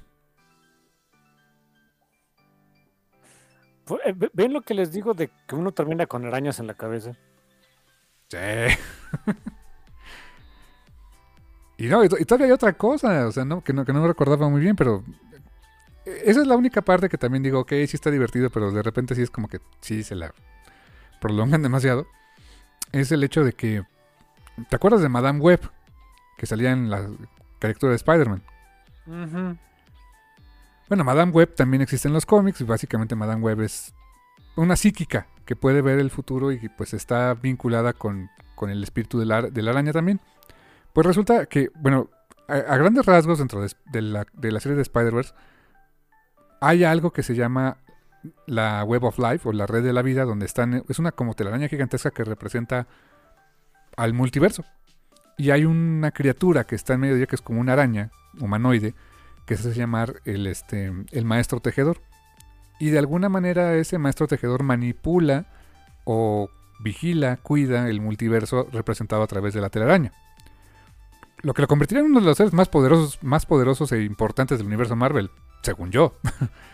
Eh, y sí, tiene cierta importancia, pero pues resulta que como que es muy Spider-centric, ¿no? O es muy específico de las arañas y lo quisieron hacer exageradamente importante para mi gusto. sí, eh, más o menos. Sí, no, no, no lo había pensado, pero sí, ¿no? ok. Y está todo ese rollo del, del, el maestro tejedor. ¿Qué es lo que quieren los inheritors? Básicamente es acabar con todas las arañas. Lo cual se me hace bastante raro porque eso comen. Pero bueno. No, ahorita le platicamos del final. Qué bueno que mencionaste eso de una vez, porque ahorita lo platicamos. El, final de Spider-Verse es de. O sea. Se supone que. Bueno, ya después lo platicamos a fondo, pero sí logran vencer a los Inheritors y los atrapan en cierto mundo y los ponen a comer arañas. Am, no era como que. el- el- la conclusión a la que hubieran llegado después de un rato de chin. ya, ya nos los tronamos a todos, ¿ahora qué hacemos? Pues sí, o sea, si, si- si supone, o sea, tenían como esa... eh, El tema como los, con los que es como dice, son evil. Y en su son evil hacen cosas evil, pero que a veces no tienen mucho sentido. Sí, algo así. Porque, por ejemplo, se supone que se alimentan de la energía del tótem. Y por ahí uno de los inheritors lo dice, no tiene que ser necesariamente de arañas.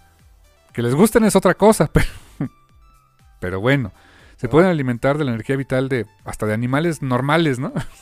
o sea, si no hay anima- si no hay hombre araña, hay araña normal, ¿no? Sí, exacto. Pero no, a estos dos, les- porque son evil, les gusta matar hombres araña, ¿no? Y resulta que como tienen a este dude, al maestro tejedor ahí capturado, y él les dio una profecía de, ¿qué creen? Los hombres araña son los que van a acabar con ustedes. Ah, pues ahora nos vamos a tornar a todos. Y se supone que les encanta, les encanta cazar hombres araña, alimentarse de su, de su energía vital, y es como que su máximo en la vida. Ok, perfecto, entonces pues vamos a cultivar más hombres araña para que, para que haya más que comer. No, vamos a acabar con todos. Algún día. Ah, Ok. ok.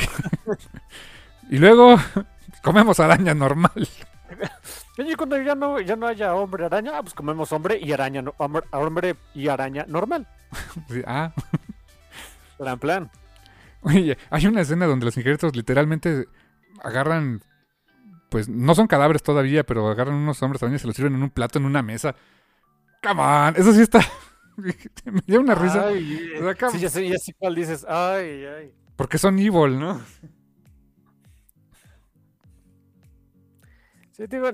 No, son los antagonistas más interesantes del mundo, ¿eh? Que también es eso, mira, luego, o sea, querían tan- darle tanta explicación al por qué son evil. Ah, también eso nos lo podemos saltar sin broncas. Ah, sí, o sea... Son el plot device para tener algo para que tengas toda esta bonche de, de- de arañas peleando contra algo. Ni modo que pelearan entre sí, ¿no? No sé, se pudieron ir a. Pudieron ir al cine. O a- no sé, este, entre todos a lo mejor les alcanzaba un dinero para. este, porque acuérdate que todos son pobres más o menos. No sé, este. Así como que la, la comida este, de Día de Acción de Gracias de las arañas, o ve tú a saber, ¿no? Pero bueno, ¿no? Y esto es que tenían que darse golpes con alguien. Eh, y, y- déjenme decirles que cuando se llegan a dar a golpes con la gente es, cuando se pone divertido. Ve- Vemos muchas versiones de muchas arañas. Y es la parte también divertida, la parte divertida y padre del asunto. Que, que- ahí sí se lo tengo que reconocer a Dan Slott y a los diferentes escritores. Tratar de darle voz diferente a básicamente el mismo personaje en diferentes realidades, pues no está tan fácil, ¿eh? O sea, sí lograron crearle una personalidad, incluso aquellos que eran lo más parecido al Peter Parker normal, ¿no? Ujú, sí. Fíjate que, bueno, no sé. También lo hicieron que no, no me había puesto a pensar lo, complicado que era, ¿no? Mm, porque hay varios, varios, este, vamos, como, como Peter Parkers, digamos, pero hay otros que no, o los, que no son Peter Parker, los que son otra, otro tipo de araña, sí, como que los identificas muy sencillo. Lo- los que son ya más Peter Parker se parecen, pero no son iguales. La verdad, sí, no lo había considerado, está bastante bien hecho. ¿eh? Por ejemplo, Ben Riley y Peter, o Peter y este, el Doctor Octopus, o sea, uno sabe que es el Doctor Octopus, pero los personajes dentro del universo no, no lo saben. Solamente creo que el propio Peter lo sabía. Eh, hay un, otro, este, por ejemplo, Kane, por ejemplo. Hay otro Peter, bueno, está Miles Morales, que es completamente diferente, pero hay otros Peter Parker que van conociendo en el camino, que uno que se, que se quedó con sus seis brazos, eh, como pasó en una historia anterior de Spider-Man, pero en ese, en ese universo se quedó con los seis brazos también, y así por el estilo. Y pues vemos hasta lo más inverosímil, ¿no? Este, hay un gato araña, hay un mono araña, y está el puerco araña. Por supuesto, ahí sale el puerco araña. Eh, hay unas, o dentro del evento hay un, hay título muy bonito, Edge of the Spider-Verse, donde pueden ver como que el origen de distintas arañas. Ahí aparece el Spider-Man Noir, aparece es- este es- es- Spider-Gwen, hay un Spider-Man muy creepy y monstruoso, en fin. Eh, eh, eso, a mí eso es lo que se me hace ver como que los distin- las distintas arañitas interactuando entre ellos. eh, um, se, se- eh, es pachón por devolver- o sea, yo no, ya no me acordaba bien de, este, de esta, de Anya, Anya Corazón, de, este, de Spider-Girl. Ahora llega a salir, con un traje mucho más bonito que el primero que salió, que se veía muy feo, pero bueno. Y luego está otra Spider-Girl, la Spider-Girl del universo Marvel 2, ¿te acuerdas? Sí, está May, Mayday. Mayday Parker, que pierde aquí a su papá a manos del, de Morlun, me parece. Eh, y tiene un hermanito, no me acuerdo, su hermanito que se llama Ben. Sí, y, y el hermanito también es araña. Ah, sí, sí, sí. De hecho, él es como el. eh, pues co- como el, el hijo, el hijo pródigo, ¿no? O sea, eh, eh, es un- uno de los elementos para. Otra vez, un ritual maligno que tienen que hacer los injeritos porque son evil, ¿no? Hay muchos rituales y mucha malignidad por ahí en esto. Eh, Está Cindy Moon, que ya habíamos, bueno, la habían presentado un Ah. poquito antes, pero Cindy Moon, Silk, es un personaje por sí mismo. O sea, la verdad, ese, ese siento que lo desarrollaron bastante bien, ¿eh? Sí, se, se cuela también por ahí esta Jessica Drew. Jessica Drew, la del universo normal. Jessica Drew, la del universo Ultimate. Um, ¿Quién más andaba por ahí que se me hizo chistoso? Aparece el Spider-Punk. Ah, el Spider-Punk, que tiene un- una historia corta de su propio universo. Está muy buena, ¿eh? Está padre la historia. está- el, arte está muy bonito, muy punk. O sea, muy, muy, este, de- de- del punk de, de los 70s, 80s. Se ve muy padre. Está, está bonita la historia. Eh, sí, sí se mete el Spider-Man japonés y Leopardón por ahí vienen a dar guerra en una de esas. Leopardón se vuelve un elemento importante después en la trama, ¿eh? Sí, sí, digo, o sea, esto es lo que se pone padre, como que ver a las, a las distintas versiones de Spider-Man que uno nunca pensaba que podrían hablarse o conocerse, eh, conocerse siquiera o, o- o- reconocer que el otro existía y terminan haciéndose cuates o llevándose medio mal. E- ese tipo de cosas son creo que las que, que, a la gente ha- hace que se acerque a, a un pues, a un producto de entretenimiento como en este caso lo fue el cómic de, de Spider-Verse.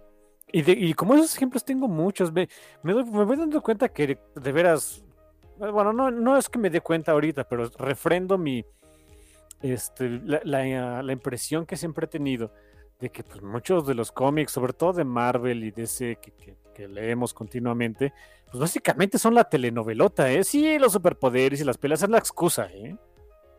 Sí, exacto, porque ver los interactuales también es, es de lo más divertido, es de lo más interesante. in- y eh, hay muchas cosas muy referenciales. Hay, hay una historia corta, bueno, hay varias, pero de las que me acuerdo mucho que tienen, resuenan mucho en, en fans, a lo mejor de tu edad y de mi edad. Hay una donde Morlun llega a uno, de los universos y era el universo 1983. Y es un universo donde acaba matando no solamente al Spider-Man de ese universo, sino a sus amigos, que eran Estrella de Fuego y, y Iceman. Sí, qué mala onda. Y nada más se ve a la perrita, de, la perrita que tenía la tía May así como que ladrando de "Au", uh", porque se, los, los dejaron ahí muertos y de ¡ay! Mataron a los Amazing Friends. También se tornan al Spider-Man de los videojuegos, de, de uno de los videojuegos, de los de Marvel contra Capcom y todo eso. Me encantan los diálogos que le puso Dan Slott. nada más dice, este, "It's Showtime y Maximum Spider y cosas así, ¿no? Es, es lo que decía en el videojuego, es exactamente eso. Y si lo ves, ves al... Que por cierto, ¿sabes quién dibuja esa historia? ¿Quién? Chris Anka. ¿Ese es Chris Anka? Es Chris Anka quien dibujó esa de, de- que se llama Showtime, donde sale el Spider-Man de, de Marvel contra Capcom. Te juro que no vi el crédito, ¿eh? Santo Dios. Bueno, no es que esté mal dibujada, ni mucho menos, pero no se reconoce. Yo no reconocí que fuera Chris Anka. Yo tampoco cuando dije, órale, este Chris Anka dibujó esta, ¿qué tal? Yo creo que fue de sus primeros trabajos en Marvel, ¿eh? Muy, por- muy probablemente, hablamos del 2014, 2015. Sí, sí. y es- está muy, y sí, Morlun gana, ya se ve, Morlun wins, ¿no?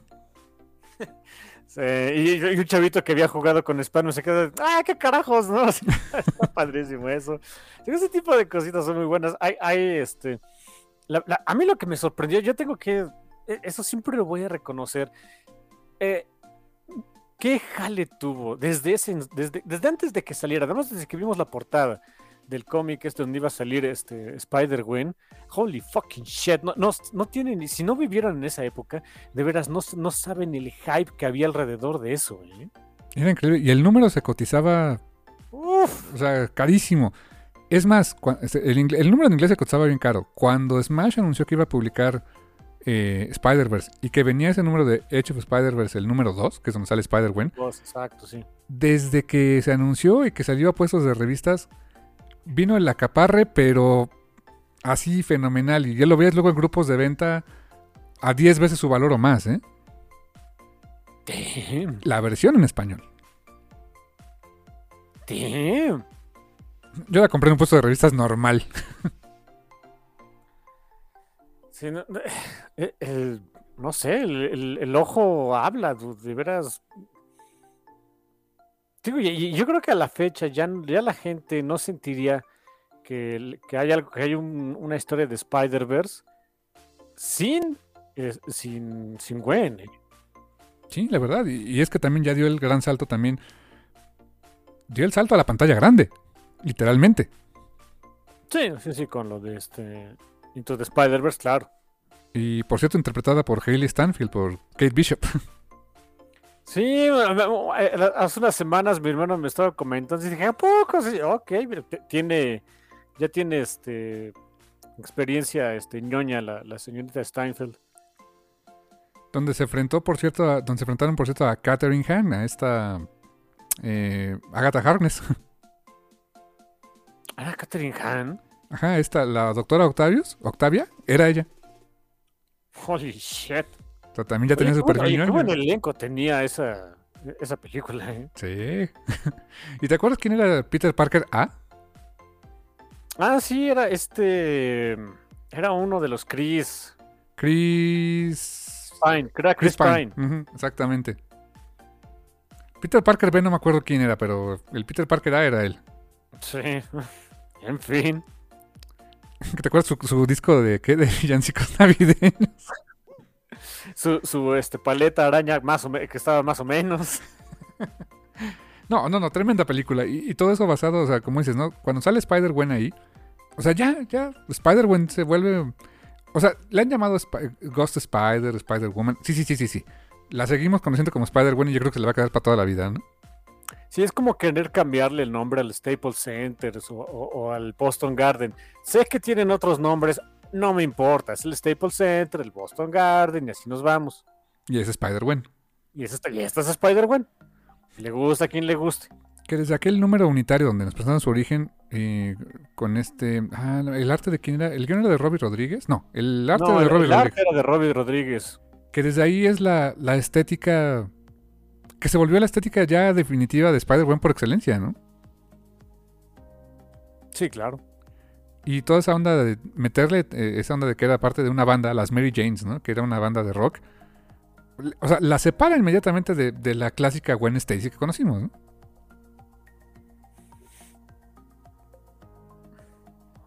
Eso- y yo creo que ese fue uno de los grandes aciertos. A lo mejor los fans de, de la buena Stacy Classic me van a odiar, pero ese creo que es, es- el gran acierto del personaje de Spider-Gwen. De que se, se llama Gwen Stacy y es rubia y ahí y conoce a Peter. Y ahí acabaron las este, similitudes, ¿eh? Sí, sí, sí. Todo, todo más, toda su backstory es completamente otro rollo. Si acaso podría decirte que medio se inspira un poquito en la Gwen Stacy del universo Ultimate, que era, que era punk. O sea, pero ella era más bien, no era realmente, no tocaba música, pero más bien tenía toda esa actitud punk. Y pues no, o sea, a- acá ella literalmente sí toca punk, la bataca, ¿no? Sí, sí, sí, es baterista. Ay, ¿por qué no hay un crossover con el Spider-Punk y ella? No, creo, creo que hubo uno después en otro de los eventos arañas, ¿eh? Ah, sí. Creo, creo no, no estoy seguro, no me lo tomen este, de, de- de que sí sea cierto. Creo que sí hubo algo así. Tendría mucho sentido. Sí, no, digo, ya tiene el Spider-Punk, era- él era el guitarrista, pues bueno, pues Gwen, la baterista. Bueno, bueno, ahí el asunto. Sí. Eh, sí, como dices, o sea, creo que... ¿Qué es lo que más al- destacó? Yo creo que lo más que más ha permeado de aquel evento de Spider-Verse. Pues Gwen Stacy. Bueno, Spider-Gwen. Sí, porque muchos dirían, oye, pero Miles, ¿qué onda? Miles ya estaba desde antes. O sea, eh, él- él- ahora sí que él ya traía fandom desde, desde antes, ya existía. Este, ya había tenido, como dice mi hermano, ya había tenido sus roces con el universo 616. Ya, ya era conocido, ya era viejo conocido dentro de- del mundo araña. Pero esa era la primera vez que salía Gwen. Y, y también otro, me acuerdo otro de los números que fue muy morboso de, oye, ¿qué va a pasar cuando Gwen Stacy con Spider-Gwen con, se conozca con Peter Parker? Y cuando pasó, pues Peter se- se- sí se friquea, ¿no? Así que también era, era buena parte del morbo. Eh, y no sé, corrígeme si me equivoco, pero ah, por ejemplo, pe- personajes como May Parker ya no habían, tenían mucho tiempo de no haber salido. Creo que- Bastante. creo que desde. No me acuerdo si finales de los noventas, principios del- de este siglo, cuando, eh, cuando tuvo esa. eh, como que esas, esas, primeras, esas primeras y únicas apariciones no había vuelto a salir, creo. Em, Bueno, Spider-Girl Mayday tuvo su propio título que duró muchos años. Pero, te- pero fue antes, fue. mucho antes. Ahí de. Te hablo de Bueno, sí, sí, sí. los sí, pero- finales de los noventas, yo creo. Exacto, pero desde que acabó su título ya no había vuelto a salir, ¿o sí? No. Mencione alguna vez, creo que se le mencionó por aquí o por allá, pero no, no que yo Pero recuerde. no- nos habíamos olvidado de ella 100%. Es que me, acuer- me acuerdo de ese título, sí me acuerdo de que existía el título Spider-Girl. Había hecho una portada, no me acuerdo si era la del número uno o cuál, pero que hacían burla del Amazing Fantasy número 15. O sea, me acuerdo mucho de ese título que nunca leí. Déjenme decirles que jamás lo leí, pero bueno. Y, pero- y- y se- me- yo me había olvidado del personaje. Me dio mucho gusto cuando la volví a ver en, en Spider-Verse. Dije, ¡ay, es May, Mayday! ¡Qué buena onda, ¿no? Um, otro personaje que me pasó así de, oye, ya ni- no me acordaba que existías, ¿no? Este, bueno, sí me acordaba, pero no, no lo tenía como que súper en la cabeza. Eh, el Spider-Ham ya había salido, ¿no? Sí, sí, sí, en algún otro crossover, en otro lado. Bueno, tuvo Sí, sus no. propias tiras cómicas, ¿te acuerdas, no? Cuando era Peter Porker de Amazing Spider-Ham, ¿no? exactamente. Que por cierto, una de esas sale sin traje y es perturbador, ¿eh? Sí, o sea, es un marrano humanizado, dices que ole. Pues, ok, ponte el traje, hijo. Ponte el traje puerco, literalmente, ¿no? Póntelo, póntelo, sí, sí, sí. Ay, no, qué cosas. Sí, es bonito, es bonito ver ese. O sea, si son, si son fans de Spidey, de, de las diferentes cosas que tienen que ver con, con Spider-Man, eh, se pone bueno, ¿eh? Y fíjate, otra cosa, Miguel Ojara, ¿te acuerdas que, o sea, tuvieron Otro de mis. Sí, uno de mis. bueno, yo, yo fui un chamaco extreme, déjenme. A mí me gustaba mucho el Spider-Man 2099. Si me preguntan, oye, ¿y qué más te acuerdas de él? Ah, muy poco. Pero se me hacía súper cool el dude. Porque era extreme, ¿no? Era extreme, era el del futuro. Y, y tenía sus garritas y lastimaba gente y todo, ¿no? Pero Era, extreme. ¿Y te acuerdas que aquí en, aquí en México publicaron de, manera muy sui generis, como acostumbraba Marvel México Diagonal Intermex, publicaron el primer crossover entre ellos dos, la primera vez que se conocieron el Spider-Man, o sea, Peter Parker y, y Miguel Ojara. Eh, fue un crossover así, Spider-Man meets Spider-Man 2099. Lo publicaron en, en pedacitos, en, la, como historia extra en el flipbook. Me, acuerdo de ese, pero no me acuerdo ni, ni de qué va, ¿eh? Eh, había un. Había un, un Spider-Man. Fíjate, creo que fue de las primeras veces que había la, noción de otro Spider-Man. Había un, un tercer Spider-Man más en el futuro del año 3000 y algo, no sé. Que tenía que eh, revertir ciertas cosas. Muy Terminator el asunto para que su futuro se salvara. Y tiene que manipular ciertas cosas para que el Green Goblin en el 2099 eh, no acabe matando a Miguel Ojara. No me acuerdo bien cómo estaba el rollo, pero había un tercer Spider-Man muy en el futuro que tenía que este, eh, evitar algo, una catástrofe con ellos. Que ahora que lo pienso, ese Spider-Man muy en el futuro, no sé si llegó a aparecer en Spider-Verse. Tal vez sí, a lo mejor apareció en un uno o dos paneles, pero entre tanta gente araña no estoy seguro, pero no recuerdo haberlo visto, ¿eh? Sí, no, ni idea, pero John también. Ay, el buen Miguel Ojara. Que bueno, no, no sé, sé que ya salió el, el tráiler ahí de, de uh, ¿cómo se llama la otra película de Spider-Verse? Across the Spider-Verse. Across the Spider-Verse. Sé que tiene mucho que ver ahí este Miguel Ojara, porque digo, es, el, es la escena extra que podían ver en, en Into the Spider-Verse, ¿no? El, famoso meme, pero con, con, este Miguel Ojara y, con la voz de este... Oscar eh, Isaacs, ¿no? Oscar Isaac, de Oscar Isaac Hernández Estrada. Próximamente Moon Knight también, ¿no? Próximamente Moon Knight. Ha, tenido, ahorita ha tenido de chamba el señor. Sé que salió en Dune, haciéndole de algo. También fue el señor Apocalypse. Ay, bueno. Pero bueno. Oh, Dios. Nunca me va a cansar reírme de esa película. y, no en mala onda, hasta eso me divertía, pero es muy boba. El señor Apocalypse que no tenía ningún plan hasta mitad de la película. Se la pasaba haciendo tatuajes, haciéndole tatuajes faciales a Angel hasta que algo se le ocurriera. Ya se le estaba acabando el espacio, así de, ah, ¿no quieres otro? Sí, señor Apocalypse, gracias al cielo. en lo que pienso que hacemos, ¿no? Es todo y otro. A ver qué tan feo quedas, hijo. Mientras Psylocke se queda por ahí parada así de, ¿qué hago aquí? de, mm, ¿Nos podemos ir a la sombrita o algo? No, ah, ok. No, seamos evil aquí. ¿Sabes lo que usted diga? ¿Está bien? ¿Ya qué? Ay, Dios. Sí, ha, tenido mucha chamba el, buen señor Oscar Isaac, así que me, da gusto y, al, próximamente lo, lo, estaremos viendo más ahí en, en Spider-Verse, en Moon Knight. Tengo muchas ganas de ver Moon Knight. Sí, lo estoy diciendo, me interesa ver una serie de, de Moon Knight. ¿Quién lo diría? Mendigo Sailor Moon, loquito del Mark Spector. Pero sí, este, y sí, tienes toda la razón. Miguel Ojara juega un papel importante en la segunda película, por lo que vemos. yo vi un, yo, yo vi ese tráiler, la verdad. Dije, a ver, quiero ver qué onda con eso. Solo te puedo decir que hay, en la parte en la que se ve a Miguel Ojara y a Miles de repente peleando por razones, eh, la animación cambia. Está muy padre, o sea, quien crea otro estilo de animación muy, muy, muy dinámico, me gustó mucho. Va a ser una delicia ver esa película. Es todo lo que voy a ver de tráiler de Across the Spider-Verse porque honestamente le tengo muchas ganas. ¿Y qué estábamos en? Aparte, regresando al otro Spider-Verse, ¿en qué andábamos? Ah, pues eso de que las otras arañas también que, han sido relevantes. Fíjate, hay otra araña que me acabo de acordar, bueno, que sí sale, una que sí sale y otra que, que no recuerdo si la vi o no. Eh, aparece Ashley Barton, que es la hija de Clint Barton y alguna Spider-Woman, no sé quién. Ah, sí, creo que de. ¿Jessica? No me mucho caso de Jessica, creo. Tal vez. O de la hija de Parker, de Peter, de May. No, guacala. Clint ya estaba muy viejo. Ah, no, no sabemos. No, no sé de quién, pero el chiste es que es la Spider Woman o Spider Girl, no sé, de, de la época de Old Man Logan. Sí, sí, sí, quién sabe, sí, a ver.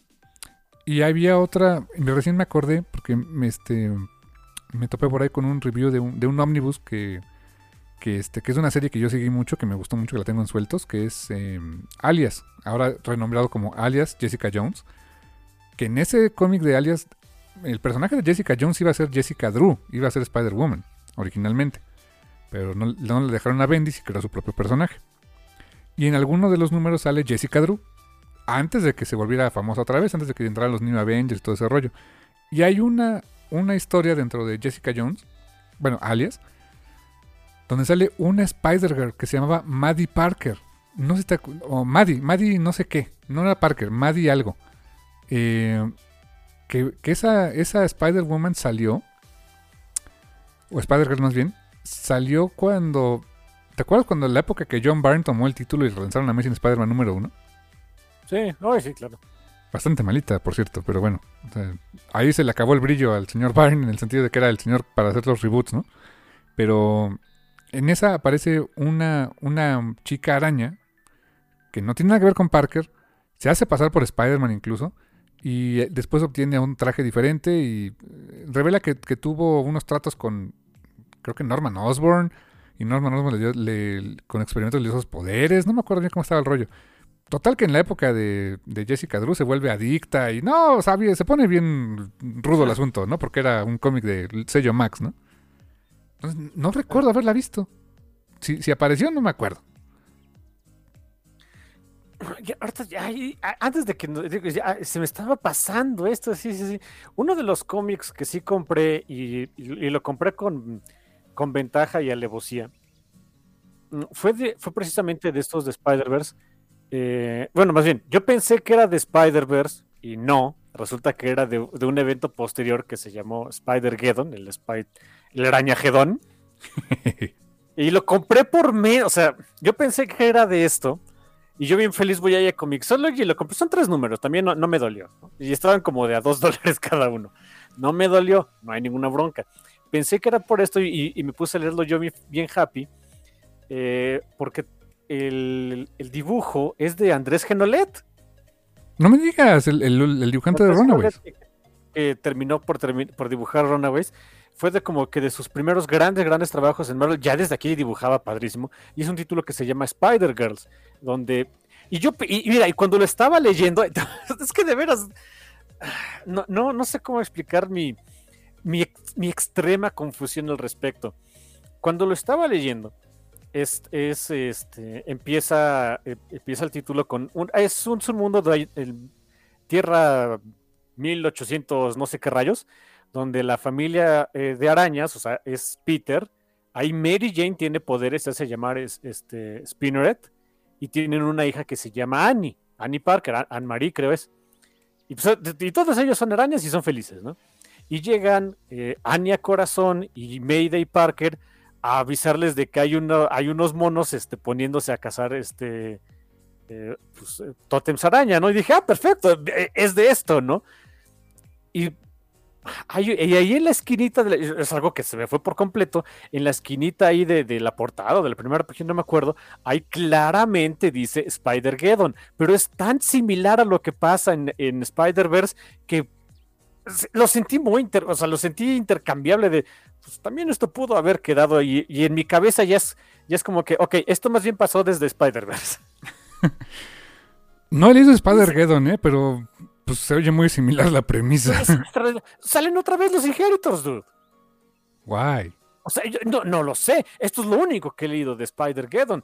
Y, y- y es básicamente lo mismo que Spider-Verse. Si me preguntas cuál es la diferencia con estos tres números de un spin-off, que, que es lo único que leí, yo te diría ninguno. Se me hace que es hasta continuación. Oh my god. Sí, en serio, no, no, no puedo explicar lo, lo confuso que estuve, lo confundido que me quedé. Hubo, hubo unos, no sé, eh, como cinco minutos en los que bajé la tableta así me que- me- y me quedé como que mirando al vacío, diciendo, a ver, ¿qué pasó aquí? Que alguien me explique, ¿no? Eh, Ahí el que sintió que estaba viajando a otros universos fui yo. ¿quién reescribió la realidad, no? Es en serio, dije, no, a ver, esto no es Spider, esto, esto es, ¿cómo se llama? ¿No se llamaba Spider-Verse? Y, y- me enteré que existía el cómic porque en alguna ocasión, este, eh, había- habían mencionado, no me acuerdo dónde lo, lo- lo leí o lo vi, que pues, An- Andrés Genolet había dibujado un título de Spider-Man o, de, o, de- o algo relacionado a Spider-Man. Digo, y cuando busqué ese, y cuando vi este título que decía Spider-Girls, y que decía Andrés Genolet, dije, este es, y es de Spider-Verse, yo bien happy, ¿no? No, es de Spider-Geddon, pero pues, vamos a ser súper honestos, es casi lo mismo, creo que es casi lo mismo, ya no sé, espero de veras no, no, no estar viviendo en el mundo alterno donde Spider-Verse se llamó Spider-Geddon, ¿no? Bueno, ¿Y a todos están buenos esos tres números? est- están entretenidos, la verdad es que están entretenidones, pero es exactamente lo mismo, que, o sea, es el mismo tono que tienen muchos de los spin-offs de Spider-Verse. Es eh, llegan este como que unas este, arañas selectas a cierto mundo a avisarles al tótem araña de residente de oye aguas ahí vienen te van a te va a chupar la bruja y vamos a hacer algo para que no te chupe la bruja es el mismo es el mismo plot Arañas selectas. Ok. o sea Qué bárbaro. O sea, se reciclaron muy cañón con no Spider-Geddon, ¿eh? Sí, sí, sí. Digo, no, no están malos, no, para nada. El dibujo es precioso. De veras, ya desde aquí Andrés Genolet dibujaba, dibujaba hermoso. Em, pero, pero, insisto, me, me hubiera gustado que alguien pudiera ver mi cara de... ¿The fuck? Ay, Sí, no. te- hasta te espantaste, ¿no? Sí, de veras, eh, de veras, hasta cu- cuando me di cuenta que era Spider-Geddon, hasta me quedé de... Por un segundo pensé de, ay, gasté como 6 dólares en esto. ¿Sabes? 6 dólares. Y, es- arte de, de, de Andrés Quenolet, el, el guion es de Jody Hauser, que, que escribe padre. Y bueno, no, no, no me duele, ¿no? Pero, pero por un momento me quedé, ay, esto era de otra cosa. Todo por eso algún día leeré Spider-Geddon. A ver, que no me han hablado muy bien de esa serie. Dijeron que sí es como una secuela muy menor de Spider-Verse, ¿eh? Pues mira, no te, o sea, yo supongo que es secuela, por lo que vi en estos tres números, por lo menos esta serie está, está bonita, está tierna. Y, y- y la, la dinámica entre este Mary Jane, Peter y Annie, la verdad es que está muy pachoncita, porque pues, son familia. Que esos. mm, Estoy casi seguro que donde salieron fue. Fue cuando el huracán Hickman. Ah, sí. Ajá, de eso del huracán Hickman, cuando fue lo de Secret War. Mm, O Secret Wars. Una de esas, no me acuerdo. Así es que había guerra y era secreta, ¿no? O varias guerras secretas, no sabemos. Pero el chiste es que cuando el, Doctor Doom se puso loco y después dijimos, vamos a, vamos a quitar a los mutantes porque no, no nos caen bien y no, no podemos vender con ellos, todo ese rollo. Eh, hicieron un... O sea, Hickman hizo un despapalle de continuidad. Reality altering shenanigans. O sea, donde todo se volvió raro. Y había diferentes mundos donde en cada mundo básicamente eran refritos de cómics. O sea, un mundo donde todo era Civil War, un mundo donde todo era Age of Apocalypse, un mundo donde todo era mm, Spider-Verse. De ahí salió A-Force, ¿te acuerdas? Eh, sí, claro. y hubo un número que se llamaba Spider-Man Renew Your Vows, renueva tus votos. eh, Donde, obviamente, eh, muchos pensamos, ah, o sea, Spider-Man sí se va a casar que con Mary Jane. O sea, sí, pero era otra realidad. Y en esa realidad tienen a Annie. Y entonces de ahí viene esa historia. Ja. Ah, Ok, de eso, no, de eso no, no tenía ni idea, ¿eh? Y fíjate, ahora que, ahora que menciono el huracán Hickman, en esta, en Spider-Verse, está todavía ese, ese momento que, que Miles Morales vive en, el- en otro universo, en el universo Ultimate, en el universo 13, no sé qué cosa. Y termina la historia y regresa para allá. Y luego viene el huracán Hickman y eh, así, reality altering shenanigans. Ahora todo el mundo vive en el mismo universo. Y es donde tenemos a Miles Morales viviendo aquí como de toda la vida. Y tenemos aquí a Gwen como de toda la vida. Bueno, que no, ¿eh? Gwen sí estaba como que en su universo, ya nada más, como que era más fácil viajar entre universos que ir, este, de, eh, que ir a Manhattan viviendo en Nueva York. Pero, pero sí, era de otro universo, nada más que pues, ay, este, ¿qué onda, Gwen? Eres de otro universo, pero eh, enrólate aquí en la escuela por razones. Pero Miles sí se quedó ya de fijo, ¿no? O sea, Sí, ya es... Miles, Miles sí era, o sea, ya es como si fuera del 616. Sí, pero, pero la, la apestadita, o sea, sigue siendo Gwen, de que es de otro universo. Ok. Pero de todas maneras es, es como que.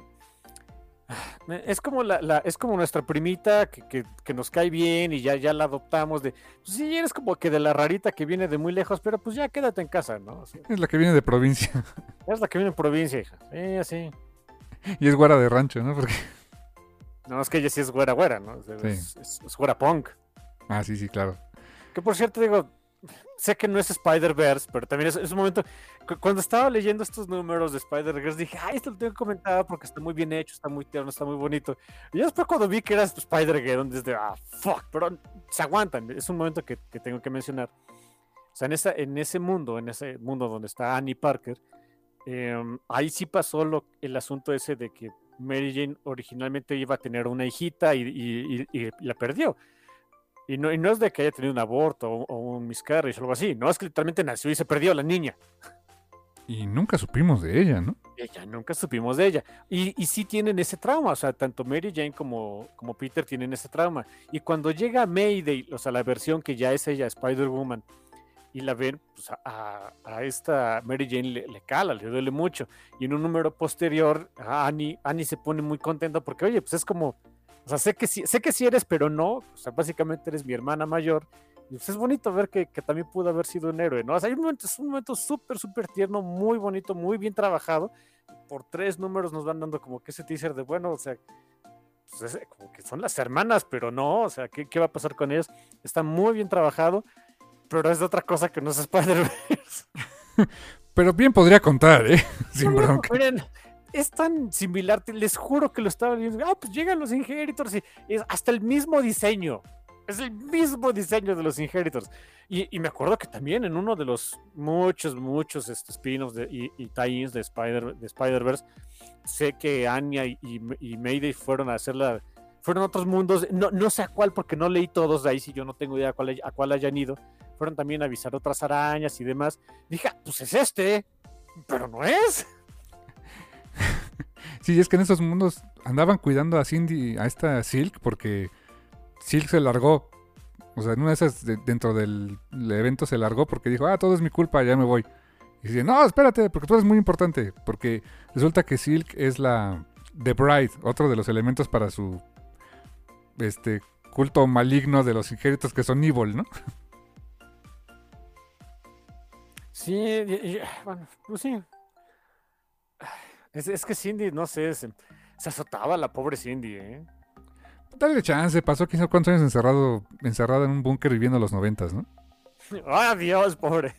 Reviviendo los noventas, porque pues, era la única cultura que consumía toda la vida, ¿no? Sí.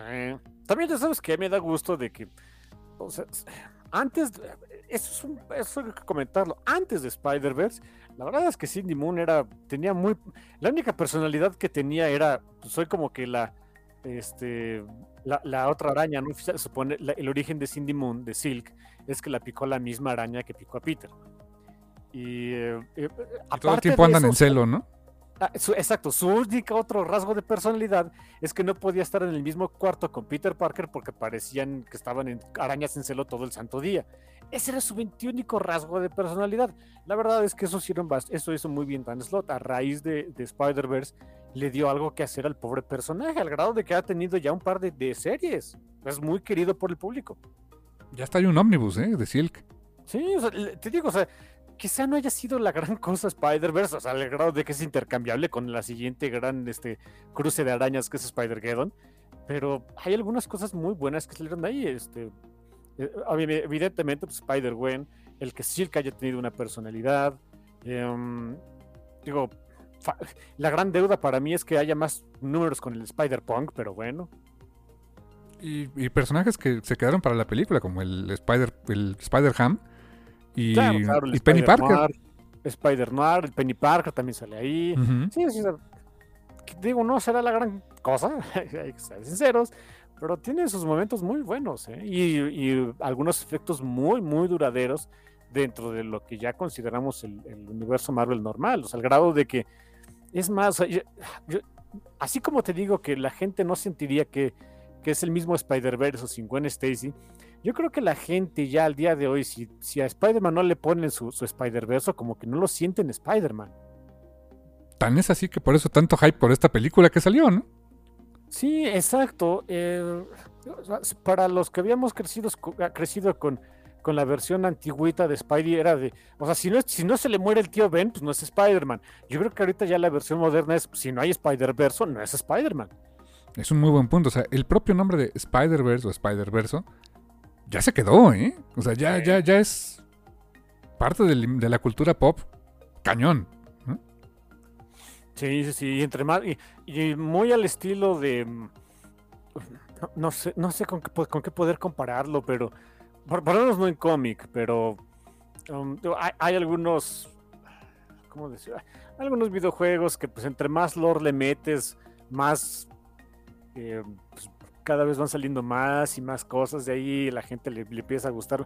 Hay unas que le gustan más, otras que le gustan menos, pero entre más arañas, mejor. Ándale, de more de merrier, ¿no? Sí, si pones un Spider-Verse así como que un, tanto timorato, con dos, tres arañitas, nada más, dices, o sea, está bien, pero pues eso es como que el aperitivo, ¿no? Cuando llega el plato fuerte, cuando vemos el resto de las arañas. Y que seguramente en Across the Spider-Verse eso se va a explotar mucho más, estoy casi seguro. Sí, sí, sí, claro. Este, Into the Spider-Verse pues, era, el intro, era el intro de la canción, era nada más para Ease You Into the Song, nada más, ahí el, teaser. Ya ahora sí, Across the Spider-Verse, uy. No tengo nada, no vi el tráiler, no tengo idea, pero van a ser un montón de arañas, estoy seguro. Y en algún momento se barajó la posibilidad de una miniserie animada, este, no sé en qué, en qué streaming, servicio de streaming, pero manejaban un spin-off de, de Into the Spider-Verse. que eran con las Spider-Girls o Spider-Women. Eh, hablaban, mencionaban, en su momento se mencionó a Jessica Drew, se mencionó a, obviamente, a, Spider-Gwen, se mencionó a Anya en, en, este, en animación. ¿Podría pasar? Tal vez sí. Podría pasar. Sí, podría pasar. Y fíjate que con todo y eso, o sea, con tantas arañas y todo, o sea, Peter Parker Spider-Man sigue siendo Peter Parker Spider-Man, sigue siendo divertido y sigue siendo interesante por sí mismo. Qué curioso, pero no pierde el lustre de ser Spider-Man. Oye, sí es cierto. ¿eh? Es, muy buen punto. Sí está Miles, súper super favorito de los fans. Sí está Gwen, favorito de los fans. Silk, está en otro tenor, este, Jessica Drew. Miguel Ojara. Este, Miguel Ojara, están el resto de las arañas que hemos conocido en estos mundos. Pero la, sensación que, deja este, es que Peter sigue siendo Spider-Man. Y lo seguirá siendo. En la mente de muchos de nosotros y por muchas generaciones seguirá siendo Spider-Man. Sí, de veras. Qué raro y qué pachón.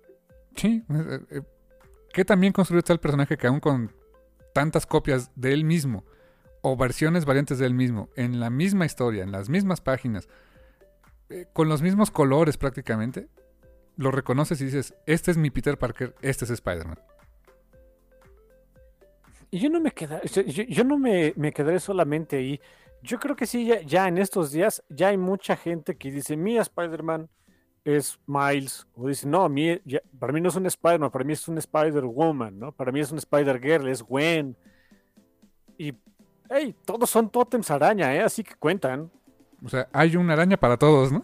Hay una araña para todos gracias al Spider-Verse y a Dan Slott. ¿Quién lo diría? Sí, sí, sí, sí. Y la cultura pop le debe muchísimo a esa historia. Así que no hay que olvidarla.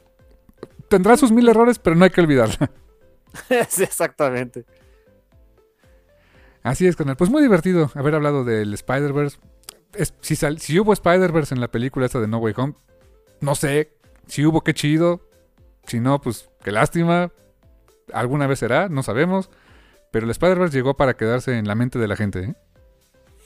Sí, definitivamente. Y vas a ver que así se, así se nos va a quedar por muchos, muchos años. Tengo mucha curiosidad de ver qué nuevas cosas locas nos traen las arañitas por ahí. Oh, de, un personaje que pensábamos que era como que el, el de, los personajes urbanos y de calle de Marvel. Eh, sí, y lo sigue siendo. Pero también del multiverso. Ah, en fin. Wow. Y pues con eso llegamos a este, a este review, a esta charla acerca de Spider-Verse, la historia original de Dan Slott, eh, Giuseppe Camuncoli, eh, Olivier Coapel y muchos artistas más que participaron en todos los tie-ins. Y pues no queda más que decirles que gracias. Totales. Y hasta la próxima. Tweep. tweet, tweet. Ok, ok.